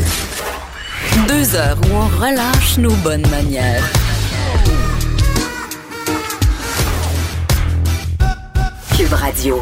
Là, je suis assez contente parce qu'on se parle euh, avec Joannie Gontier d'un sujet euh, dont on parle pas souvent, la mauvaise habitude qu'ont les femmes de toujours s'excuser. Oui, oui. Puis je vais expliquer pourquoi on parle de ça aujourd'hui parce que la semaine dernière, en fait, c'est toi qui m'as donné cette idée-là parce que la semaine dernière, euh, Luc Fortin, le directeur de l'information, ben vous parliez toi puis lui puis il t'a demandé toi Jen, est-ce que tu es capable de t'excuser ou est-ce qu'il faut toujours que tu piles sur ton orgueil? Est-ce que c'est quelque chose de facile pour toi t'excuser? Après ça, toi et moi on en a parlé parce que moi je réalise que je m'excuse, je veux dire quelqu'un me pousse, je vais m'excuser là. Tu sais moi je suis celle qui s'excuse toujours trop dans la vie. mais ça c'est une distinction à faire entre toujours s'excuser ou s'excuser parce qu'on a fait quelque chose de mal. Oui, mais moi je mettons quand je fais pas quelque chose de mal, je vais m'excuser pareil. Moi, je, je, je, fais partie de la culture de l'ultra-excuse qui, qui, qui, est typique, là, surtout euh, dans, dans chez, les filles. Alors, toi, je te pose la question d'abord, c'est quoi ton rapport avec, ben, lequel type d'excuse? Ben, est-ce que c'est facile pour toi? Ben, d'abord, quand tu commets une faute, est-ce qu'il faut que tu, ça, ça, te prend tout ton petit change pour aller t'excuser ou est-ce que te, tu te surexcuses tout le temps? Moi, euh, j'ai euh, une qualité un défaut. C'est-à-dire, je suis très impulsive, fait que souvent euh, ben, il arrive des situations, je sais pas moi, avec mon chum, je suis pas les nerfs whatever, là, mais j'ai vraiment aucune difficulté à dire, hey, euh, excuse-moi, là, j'ai été vraiment intense, tout ça, non, non, non. J'ai pas. non, moi, quand je, quand je fais quelque chose que je juge qui est too much, je n'ai aucun problème à m'excuser. J'en ai aucun. Par contre, est-ce que je m'excuse d'exister comme le font plusieurs femmes? Ça a été longtemps le cas, mais maintenant, j'ose croire que non je m'excuse plus d'exister. qu'est-ce qui te fait réaliser que fallait que tu arrêtes de t'excuser? Parce que moi, tu vois, je suis pas rendue là. Moi, je suis de. Moi, je me, mon chum, il me dit toujours arrête de te justifier et arrête de t'excuser. Je me justifie beaucoup, par exemple. OK. Puis j'ai, ah oui, j'ai beaucoup le syndrome dans l'imposteur. Ça, c'est une autre affaire, mais s'excuser. Euh, euh, non, pas vraiment. Par contre, euh, se justifier, ça participe un peu de la même catégorie, selon moi. ah, là, je fais ça parce que telle affaire, telle affaire, telle affaire, telle affaire, mais dans le fond, t'es pas en train de parler à l'autre personne, tu es en train de te justifier à toi-même un choix que tu assumes mal ou que, avec lequel tu vis plus ou moins bien. Mais je pense que ça vient de très loin, cette espèce de manie qu'ont les filles de s'excuser, de se justifier, parce que de tout temps, de par notre éducation, on nous a montré à être discrète, à ne pas prendre trop de place, à ne pas manifester aussi d'émotions négatives. Mm, mm. Tu sais, une fille qui pogne les nerfs, une fille qui qui, qui, a de la drive, qui sait où ce qui s'en va, qui n'a pas peur de revendiquer, de se battre pour ce qu'elle veut. Euh, on la qualifie souvent d'hystérique, de drama queen, euh, euh, de, de fait high maintenance. Alors que si c'est un homme qui avait les mêmes comportements, on dirait qu'il est intense, qu'il est passionné, euh, qu'il sait où il s'en va. Exactement, mais tu vois, la science va venir corroborer tes, tes dires. Bon. Mais D'abord, moi, je me, je me suis demandé, est-ce que c'est c'est vrai que ce sont que les femmes qui s'excusent comme ça tout le temps ou euh, les hommes s'excusent aussi? Est-ce que c'est juste dans, dans ma tête à moi que les femmes s'excusent trop? C'est pas juste dans ma tête. Selon l'étude canadienne parue dans la revue Psychological Science en 2010, les femmes s'excuseraient pas mal plus souvent que les hommes, mais ce ne serait pas parce que les hommes que des excuses les feraient paraître faibles, c'est simplement parce qu'ils pensent avoir moins commis de fautes. Donc, selon les hommes, pour eux, il y a moins de situations qui, leur nécessitent de, euh, de s'excuser, tandis que nous, les femmes, on- il y a dans nos têtes à nous, il y a plus de situations dans lesquelles on se sent, on Ouais. se sentirait obligé de, de s'excuser. C'est ce que c'est ce qu'on nous dit euh, du côté du euh, de cette étude-là canadienne. Puis pourquoi est-ce que les femmes on pense commettre plus de fautes que les hommes? Pourquoi est-ce qu'on s'excuse systématiquement à tout bout de champ? Mais selon le, le psychiatre Serge Heffez qui s'est exprimé dans le magazine Mère Claire à ce sujet, c'est un petit peu comme ce que tu dis en fait, Geneviève, c'est que on formate les femmes depuis la naissance par l'éducation pour qu'elles soient dans l'effacement, la compréhension. On leur apprend à s'excuser et à se soucier des autres beaucoup plus qu'aux petits garçons à qui on demande d'être euh, actifs, forts. On euh, leur puis- fait aussi davantage développer leur identité, leur unicité. Ouais. On leur vend l'idée qu'ils sont spéciaux. Puis c'est drôle, hein? euh, souvent, quand je regardais de la télé-réalité, c'est con à dire, mais je trouve que les téléréalités, c'est un bon laboratoire humain. T'as un échantillonnage assez intéressant de gens. Euh, puis que ce soit dans Star Academy, dans Love Story, dans OD, plus dans les téléréalités de rencontres, il faut bien dire, peut-être moins dans Star Academy, mais les principales qualités que recherchent les candidats masculins, souvent, c'est une fille simple, une fille vraie, Ouais. une fille douce. Ouais. Tu sais, ça veut quand même dire quelque chose. Ben oui, parce ce qu'on s'attend des femmes. Une fille qui a de l'opinion, une fille qui déplace de l'air, va être perçue comme une, une casse-couille un peu. Tu sais, va être perçue comme une germaine, comme Ben, une c'est que les fille qui gars, moi, veut j'ai une des- control Il free. y a souvent des gars qui m'ont dit Toi, t'es cool pour être euh, ami, mais jamais je sortirai avec toi, ça doit être vraiment trop intense. Puis comment tu reçois ça? Mal la plupart du temps, ça me fait vraiment chier. Parce que ces mêmes ça. qualités, ces belles grandes qualités que t'as toi, puis quand on les, on les retrouve chez les hommes, nous, les filles, on capote. Puis les hommes, entre eux, un, un gars qui est fort, qui est créatif, qui a des idées, qui a pas peur de, de, de, de donner, d'a- d'afficher ses couleurs, Ouais. les hommes trouvent ça hot chez les autres gars, puis les femmes, on trouve ça hot chez les gars. Ouais. Donc, je veux dire, moi, ça Mais chez les, que- chez les filles, c'est pas des choses qui sont perçues comme étant désirables. Ouais, ouais. Tu sais, c'est- ça a l'air donc compliqué être avec toi. Ça a l'air donc compliqué être ton chum. Tu dois péter des coches tellement souvent. Ouais. Ben Est-ce que oui. tu pètes des coches souvent? Ouais, ben, pas tant que ça, honnêtement. Je, je, je vieillis aussi. Je, j'essaie de, je relativise plus d'affaires. Mais, mais, mais c'est vrai qu'il y a vraiment une disproportion entre les perceptions. Vraiment, vraiment, vraiment. Puis il y a des comportements qui passent moins bien quand ils viennent des femmes. Puis je pense que ça vient de là notre propension, justement, à quand on. On a, tu comment de filles j'ai vu aller négocier des augmentations de salaire en se justifiant, puis en, en, en s'excusant quasiment de faire bien leur travail. Mais tu vois, ma mère, ma mère est le meilleur exemple. Ma mère euh, a eu une augmentation de salaire. En fait, la même personne qui fait ben, la même job qu'elle, qui est un homme, lui gagnait plusieurs milliers de dollars, ben, plus que ma mère. Puis il faisait la même job, là, les deux, là, gars, fille, la même affaire pendant des années. Puis quand ma mère, elle a ça, est allée demander une augmentation. Je l'aurais demandé rétroactive, Mais- moi, je pense. ben, mais, mais c'est ce qui est arrivé. Mais je veux dire, quand elle m'a raconté l'histoire, elle s'excusait puis elle justifiait. Puis tu sais, elle n'est pas arrivée là euh, confiamment en, en demandant ce qui lui, ce qui lui euh, revenait là, à la base, tu sais. C'est quand même quelque chose. Oui, j'avais envie que- de- qu'on revienne sur euh, l'édition du euh, magazine Vivero, l'édition d'automne, parce que Louis Morissette a écrit un super texte à propos de la femme qui prend de la, de la place, la, la femme qui dérange. Mm. Puis il a écrit qu'il faut pas avoir peur de donner justement de la place aux prochaines Fabienne Larouche, Monia Chokri et Mariana Mazza, bref, aux femmes qui dérangent. Et j'ai envie de le citer parce que Aux femmes c'est qui ont des grandes gueules. Exactement. Mm. J'ai envie de le citer rapidement. Alors, il dit, bon, ces femmes-là, elles dérangent car elles foncent, elles dérangent car elles ont une vision, elles dérangent car elles ne s'en laissent pas imposer. Et encore en 2019, une femme qui dérange, ça dérange davantage qu'un homme. Trop souvent, pour les mêmes agissements, l'homme est vu comme déterminé alors que la femme est considérée comme une hystérique, exactement comme tu disais. Il dit, faisons de la place à la femme qui dérange, celle qui fera avancer notre société et celle qui inspirera mes deux filles à ne pas s'excuser de vouloir atteindre leur plus haut sommet. C'est exactement Ben, ce que écoute, tu disais. C'est des belles paroles, tout ça, Louis. Euh, J'étais contente. Shout out to Louis. Non, mais j'a- j'avais partagé ce texte-là quand je l'ai vu passer euh, sur les médias sociaux. Sauf que moi, la question que j'ai quand je vois passer ce type d'affaires-là, c'est tout le temps mais est-on vraiment prêt?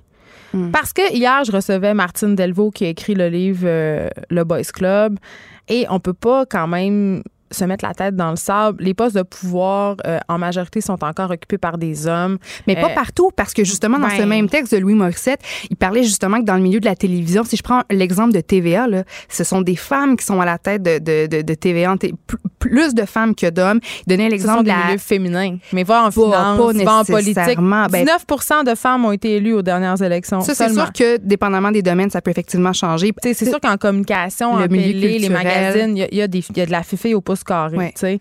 Sauf que. Mais moi, ce qui, parlant de ça, moi, ce qui m'achale, c'est que, bon, il y a différents producteurs là, au cours des, des dernières années qui m'ont dit, si je prends l'exemple de TVA, de TVA, ils m'ont dit, tu fais attention parce que TVA, c'est rené par des femmes, puis sont, sont un peu bitch. Ah, tu dis ça? Oui, oui. J'adore. Mais non, mais ce sont des, des producteurs pas à TVA. Là. Mettons, si j'avais une idée où je proposais un projet euh, à une compagnie de production Ouais. externe, puis qu'on voulait proposer à TVA ou faire un pitch, ou si moi, quand je travaillais à TVA, je voulais euh, avoir un meeting quelconque, on me mettait toujours... Puis c'est pas juste une seule euh, compagnie de production. Là. Ce sont différentes personnes à travers mon parcours dans, au cours des années qui m'ont dit attention, ce sont des bitches. Ah, ben les filles à TVA vont, vont pas aimer ça. Les boss à TVA sont, sont raides un peu, sont, sont boqués pas mal. Sont, Ça entretient cette vieille, euh, ce vieux préjugé selon lesquels les, les filles en- entre elles euh, sont les ennemis des filles.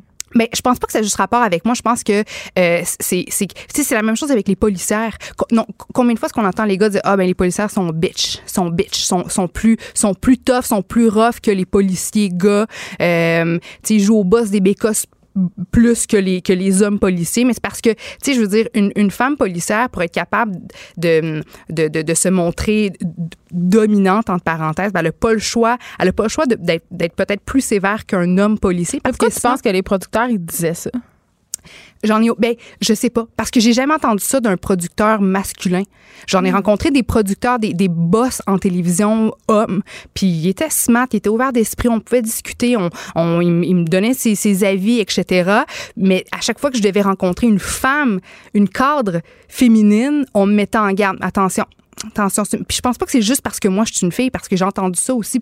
Puis c'était des, des gars qui allaient proposer des idées ou des, ou des projets, mais c'est ça qui me tanne en fait, c'est que les femmes qui sont en poste de pouvoir, euh, les femmes cadres, ben ce sont ce sont des femmes perçues comme étant des casse-couilles, Ouais. des mal baisées, des bitches. Ça, je, Ben, je suis regarde le traitement euh, médiatique qu'on a réservé à Geneviève Guilbeault, la Ouais. ministre de la Sécurité publique. Ouais, ouais, c'était un homme qui avait fait ce genre de sortie, je pense pas qu'on lui aurait réservé les mêmes qualificatifs. Bon, OK, on voit euh, clairement que, bon, selon même la science, il y a une espèce de, de double standard. Est-ce que euh, on peut-tu faire des affaires pour lutter contre cette Ben, culture de l'ultra excuse? Ben moi, je trouve que sur les médias sociaux, je sais pas si toi t'as remarqué ça aussi, mais il y a de plus en plus de comptes puis de hashtags qui invitent les femmes à arrêter de s'excuser. Je trouve qu'il y a vraiment de belles initiatives, il y a des beaux messages qui circulent. Puis aussi, ça fait quelques années qu'on voit différents, euh, bon, différentes initiatives, différents mouvements. Je t'en donne quelques exemples. Je sais pas si tu t'en souviens, mais en janvier 2016, il y a deux jeunes américaines qui ont lancé l'extension Gmail ou le plugin Gmail appelé Just Not Sorry, qui s'adressait spécialement aux femmes. Donc, c'était conçu par des jeunes femmes pour les femmes. Les, les hommes pouvaient utiliser ça aussi, mais c'était Ah, spécialement fort pour, pour les hommes, mais conçu pour elles. Ouais, c'est ça. Puis donc conçu pour les femmes qui, sans trop nécessairement s'en rendre compte, euh, se, se, se- s'excusaient trop par courriel. Dans les courriels, dans le milieu du travail, par Ouais. exemple, sans nécessairement s'en rendre compte, s'excuser trop. Alors l'objectif de cette application-là, c'était d'éliminer cette tendance qu'ont plusieurs femmes à se dénigrer. Donc celle qui écrivait par exemple, euh, pardonne-moi, j'aimerais une clarification, désolé, je comprends pas, ou, Ouais. ou pardon, j'aurais dû te répondre plus tôt, euh, toutes mes excuses, euh, je dois quitter mon enfant est malade, etc. Donc, quand l'application voyait ces espèces de formulations-là, ben, l'application Just Not, Not- Just Not Sorry soulignait en rouge les mots à éviter, puis par la suite proposait des alternatives. Puis quelques semaines après euh, l'arrivée de cette extension-là, il y avait déjà plusieurs milliers de téléchargements. Donc, je pense que ça a aidé quand même certaines femmes, ou au moins ça a permis euh, à certaines femmes de se rendre compte qu'elles avaient ces formulations-là dans les courriels. Moi, je- j'en suis une, là, je m'excuse pour euh, toutes là, dans mes courriels. là. Tu sais, Je suis fière de mon travail, j'ai pondu quelque chose d'un beau document, mais je vais toujours à quelque part m'excuser pour quelque chose. Là, tu sais. Moi, je m'excuse tout le temps quand les gens arrivent chez nous. euh, Excusez, le ménage n'est pas fait. C'est pas vrai. Puis le ménage est- trois heures Oui, c'est ça. La maison est spick and span. OK, il y a des bienfaits selon la science de ne pas s'excuser, Joanne Gontier. Ben en fait, attends. Ben écoute, selon les chercheurs de, du European Journal of Social Psychology, refuser de s'excuser contribuerait à avoir une meilleure estime de soi, un sentiment de pouvoir et de contrôle. Donc ça, ce serait utile pour la femme qui a un manque de confiance en elle, qui s'excuse constamment sans nécessairement s'en rendre compte ou qui, comme nous, peut-être se justifie trop, le fait de mettre un break au nombre d'excuses ou au nombre de justifications qu'on donne, mais ben, ça nous permettrait d'avoir de, ce sentiment-là de pouvoir et de contrôle, puis d'améliorer notre estime de soi. Mais en même temps, on connaît tous cette personne-là qui ne s'excuse jamais je sais pas si t'en connais toi là, mais la personne qui va faire mille bêtises ou qui va, tu sais, qui va agir en, imbécile, en épais, puis qui va jamais Moi, j'en connais. Hmm. Donc, tu sais, je me dis, c'est apprendre à laisser. Donc, pour la personne qui s'excuse trop, ne pas s'excuser aurait des bienfaits, mais pour la personne qui s'excuse jamais, tu sais, à un moment donné. Puis, tu sais, je voulais. Euh, Amy Schumer avait fait un, euh, un sketch intitulé. L'humoriste américaine. Oui, l'humoriste américaine avait fait un sketch intitulé I'm Sorry, qui, est devenu viral, qui dénonçait justement la, la, culture de l'ultra-excuse. Puis, tu sais, juste des marques comme Pantene, puis L'Oréal Pantene, en 2014, avait fait une campagne appelée Not Sorry. Puis, la phrase phare de L'Oréal, tu sais, Because you're worth it. Ben parce que vous, connaissez la sorry not sorry. Oui, exactement. Donc je trouve qu'un petit peu partout tranquillement pas vite, on essaie de rappeler aux femmes que hey, t'as ta place, t'es légitime, fonce, vas-y, excuse-toi pas, justifie-toi pas. Puis t'as le droit, une femme n'a pas, une femme dans une position de pouvoir n'a pas à se justifier quand elle prend une décision quand elle fait preuve d'autorité dans son milieu, dans son milieu parce que c'est son rôle. J'aimerais que tu aies raison. Je m'excuse, on n'a plus le temps. Ben non, mais c'est bien correct. on n'a plus le temps. Correct, on te retrouve le mercredi prochain. Hey, merci. Pendant que votre attention est centrée sur cette voix qui vous parle ici, ou encore là, tout près ici, très loin là-bas, ou même très, très loin, Celle de Desjardins Entreprises est centrée sur plus de 400 000 entreprises partout autour de vous. Depuis plus de 120 ans, nos équipes dédiées accompagnent les entrepreneurs d'ici à chaque étape pour qu'ils puissent rester centrés sur ce qui compte, la croissance de leur entreprise.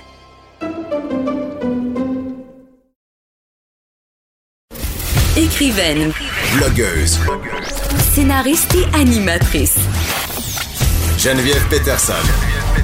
La Wonder Woman de Cube Radio et mère de famille qui devra se préparer pour l'Halloween. C'est jeudi hmm. prochain, Émilie Ouellette. Et là, tu es là pour nous proposer. Écoute, je suis ici dans un enthousiasme débordant. Eh oui, mon Dieu Seigneur, t'aimes ça. Moi, c'est ma fête préférée, l'Halloween. J'aime ah, ça. Moi, écoute, moi, j'adore toute l'occasion de fêter. J'adore ça. On le sait, là, tu fais les parties de rue. Exactement. Bon. Mais par contre, la surconsommation me gosse. Ah, moi aussi, l'Halloween, les, les cossins en plastique puis toutes les shit qui nous vendent. Exact. Cossins en plastique. Mais, mais, mais, et aussi la quantité faramineuse de bonbons qui va se ramasser. Ah, moi, j'aurais dû ça. Il y a, y a, tout ça. Fait que moi, depuis quelques années déjà, fait que moi, aujourd'hui, je propose des alternatives à si tu veux faire un Halloween euh, différente, OK? OK. Puis là, mm-hmm. Non, mais il va falloir qu'on se parle de déguisement aussi, là, parce que... Mais ben oui, non, non, attends, une chose à la fois. Euh... Donc, on parle de la base de la surconsommation gosse. C'est pas juste ça, c'est que moi, j'ai des, j'ai des principes dans la vie. Ça paraît pas tant. Non, ça paraît. Mais, non, non, excuse-moi. Euh, quand on te regarde marcher, on se dit, ah, c'est cette fille-là des principes. Excusez, c'est en ondes. On a déjà sacré tantôt avec Dave Morgan. C'est, correct. Ah, ben là, Dave, il a, pas, il a pavé le chemin. C'est ça. je peux tout dire maintenant, ça va passer. Donc, euh, en fait, euh, Et au-delà de ça, c'est que y a, donc mes principes, c'est que moi des fois j'ai des compagnies euh, auxquelles je n'adhère pas, tu comprends, puis que je souhaite être en cohérence avec ça. Puis chez les bonbons, c'est pas facile. Je sais Nestlé, euh, tout ça. Et voilà, fait que Nestlé faut pas les nommer. Moi, j'ai bien la misère avec ça. Et, euh, et, et, aussi la qualité de bonbons, parce qu'on s'entend que du chocolat, c'est pas nécessairement la même affaire dans une barre de chocolat que tu achètes au dépanneur que quand tu décides d'acheter toi-même de ta coopérative de chocolat. Bon, non. mais c'est même pas de chocolat là, ça s'appelle désormais des friandises chocolatées. Oui, oui, c'est ça, parce qu'il y en a pas de c'est pas de chocolat. Il n'y a pas de chocolat dedans. Fait que, bref, moi, avec toutes ces affaires-là, mais avec des enfants qui vivent dans la société où on vit puis qu'ils ont toutes ces pressions-là de vivre l'Halloween, je me suis dit, comment on va gérer ça? Écoute, regarde ça, les alternatives, ça n'arrête pas euh, d'avoir des Attends, là, c'est-tu des alternatives que mes enfants vont aimer? Euh, oui. Parce que, tu sais, moi, je me rappelle, euh, tu sais, il y avait un dentiste qui donnait une pomme puis une brosse à dents. Oh, j'aime tellement ça. C'est-tu des alternatives que mon enfant va aimer? Hmm, non, ça va être. Euh, ça va être mi-figue, mi-raisin. Mais je te mentirais pas qu'il va falloir que tu les adaptes là, à ça. Tu sais, comme. Anyway, écoute-moi. Moi, je veux juste dire aux gens, donnez pas de kiss, donnez pas de pommes, donnez pas de bartende. Donnez pas de petits caramels. Ah oui, des caramels, oui. Non. Non, ça sauve tout le temps. Il y a toujours un qui font puis qui fait ah, pogner dans ça, le aime ça, aime ça, aime ça. OK, attention. Les bons, justement, moi j'ai dit, et si on ne passait pas l'Halloween? Si on ne passait pas l'Halloween, Mon rêve. qu'est-ce qu'on ferait? Et voici plein de choses qu'on a faites dans les dernières années. Ça, ça a été éprouvé par ma famille et moi. OK. Une année, on a, le, ma, ma fille, ma plus vieille, a suggéré de, et si on fabriquait nos propres bonbons? J'ai adoré, j'ai adoré, j'ai adoré. OK? Et les bonbons, ça peut être autant gâteau aussi, ou friandises ou n'importe quoi. Les gens ont de la misère à se faire souper muni. Euh, ben oui, mais là, cette soirée-là, c'est ça que tu fais. Tu fermes les lumières pour que personne vienne sonner chez vous, puis toi, tu ne fais que ça. Des bonbons dans le noir?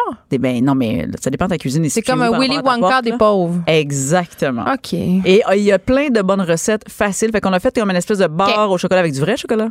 Euh, grandeur vraiment géante. ça leur dérangeait pas de pas passer la loin de tes enfants? Ben non, parce qu'on va fabriquer nos bonbons géants. C'était chouette.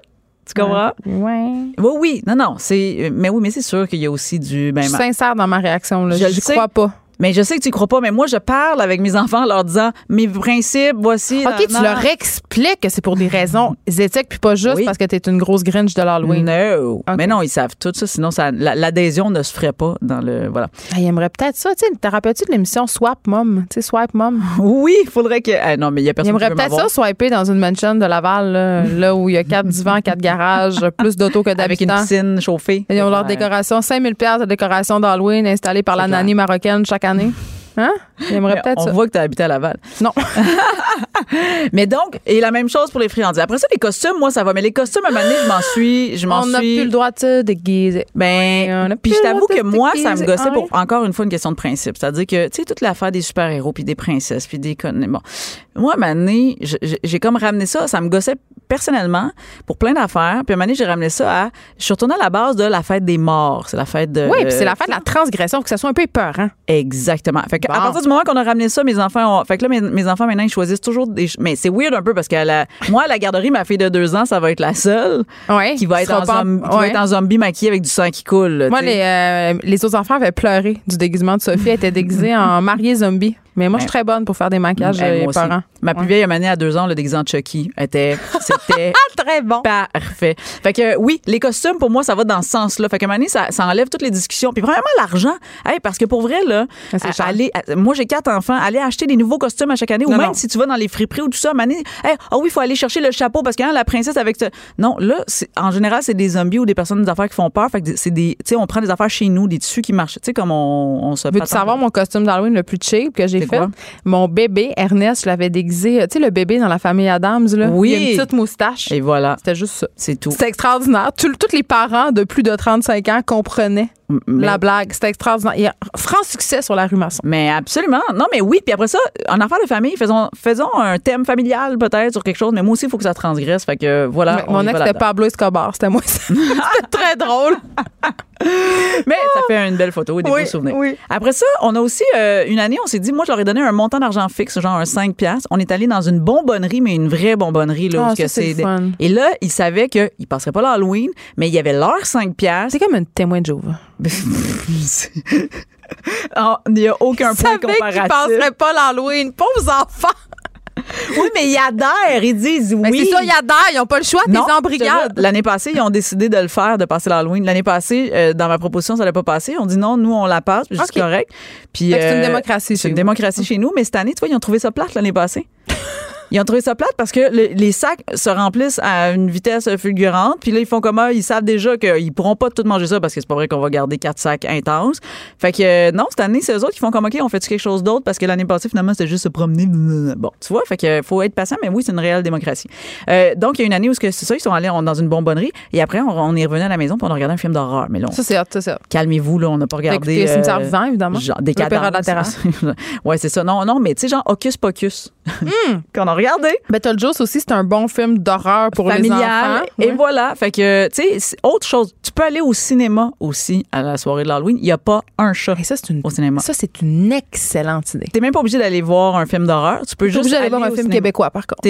Ah, voilà. Non, mais pour vrai, moi, les fois où je suis allée, il y avait personne comme dans chez personne d'autre que nous dans la salle de cinéma. C'était pas rien. Mais c'était pas assis, on est assis à des bancs là, différents. On est, pour vrai, c'est un trip aussi. Aller jouer au quai déguisé. Faire n'importe quoi déguisé, ça peut être le fun de faire juste comme une activité. On y va, on est juste weird parce qu'on est déguisé, mais on fait autre chose. Et là, euh, le clou euh, de mon truc aussi, c'est que des fois, euh, je dis à mes enfants, ben pourquoi nous, on s'arrange pas pour faire vivre une, un Halloween aux autres. Et on a fait des maisons hantées. Ah, ça, c'est. On a fait trois versions de maisons hantées. Moi, j'ai un garage depuis peu et j'avais comme un, Ah oui, un désir de le transformer, mais là, je, c'est, trop, euh, c'est trop trop- un vaste projet pour cette année. Ah non, mais tu peux y aller Mais simple, Sais-tu pourquoi tu peux y aller Non, mais il est plein de stock. Oui, mais c'est pour ça. Mais attends. OK, OK, OK. OK. Tu, avant, fait que ton parcours, c'est que tu bandes les yeux de l'enfant qui rentre. Fait que lui, il voit pas que t'as tes pneus d'hiver déjà beaucoup qui sont dans le coin. Ah, check, là, là, t'es de mauvaise foi. OK, d'accord. Puis ils se mettent ça sur les yeux, ils rentrent, puis t'as as juste besoin d'avoir une ambiance sonore. Musique de fais des l'exorcisme. nanana. Des affaires qui font cric, cric, cric. Tu sais, genre, tu pognes des feuilles d'automne, nanana, je sais pas trop quoi.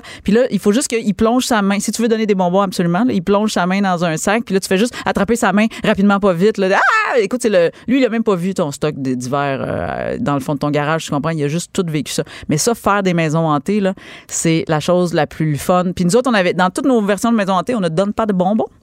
Parce que tu en ramasses assez plein dans les ruelles et ailleurs et dans toutes les maisons que tu Mais visites. t'es-tu anti-sucre? Euh, non, je suis pas anti-sucre, je suis anti-consommation, Ouais. surconsommation. T'en- Ouais. Il y en a partout. Mais ce qui est le fun, c'est que, mais je te jure, la file d'enfants qui, Ben oui, quand ça. ils savent, après ça, ils, ils viennent pour Puis il y a tout le temps, euh, tu sais, quand tu passes l'Halloween, là, année après année, il y a tout le temps, on le sait, là. Hey, cette maison-là, ils font telle affaire. Puis là, tu sais, ça devient une attraction. Ils capotent au bout. Nous, dans notre quartier, il y a des maisons où littéralement des files d'attente. Mais oui. Des gens vraiment craqués, là, ils font euh, des ruelles hantées. Oui. c'est vraiment le fun, entre voisins. Euh, le centre communautaire aussi euh, sur la rue Lafont, dans Absolument, Rosemont. 16e et Lafont. Euh, ben, Lafont Mais- entre euh, Laurier et. euh, Bon, là, je sais que c'est pas toutes les personnes qui habitent à Montréal, on s'excuse, mais si jamais Ah, mais vous en faire un aussi. détour, Ouais, là. Ah, ben, oui, c'était ben, peur. Oui, mais tu sais que dans plusieurs régions, euh, moi j'ai un chalet en, En région, aussi. en même non, mais le centre comme. Ils savent. Tu Hey, chez nous, on passait l'Halloween en char. Ben oui, parce que c'était trop loin. on habitait dans le rang Saint-Joseph. Mais dans la plupart des centres communautaires de toutes les villes, ils font des initiatives comme ça. Puis là, rapidement, je te lance si tu fais, parce que c'est pour toi que tu vas faire une. euh, gérer chez vous, passer l'Halloween, voir si tu as fait euh, ta maison hantée. Mais. Je euh, je te dis tout de suite que ça se passera pas. non, mais pense ambiance sonore. OK? Fait que si quelqu'un m'écoute qui veut faire une maison hantée, juste un petit. Il y a plein de tunes que tu trouves. Ah, mais moi, j'en mets, j'en mets Bon. sur mon balcon, genre Voilà. la, la musique, euh, la musique de l'exorciste qui roule en boucle, Voilà. c'est toujours très Fait que bon. t'as déjà 50 de ta maison hantée faite. Après ça, pense à camoufler les yeux puis à pogner des affaires. Là, ça a l'air weird, là.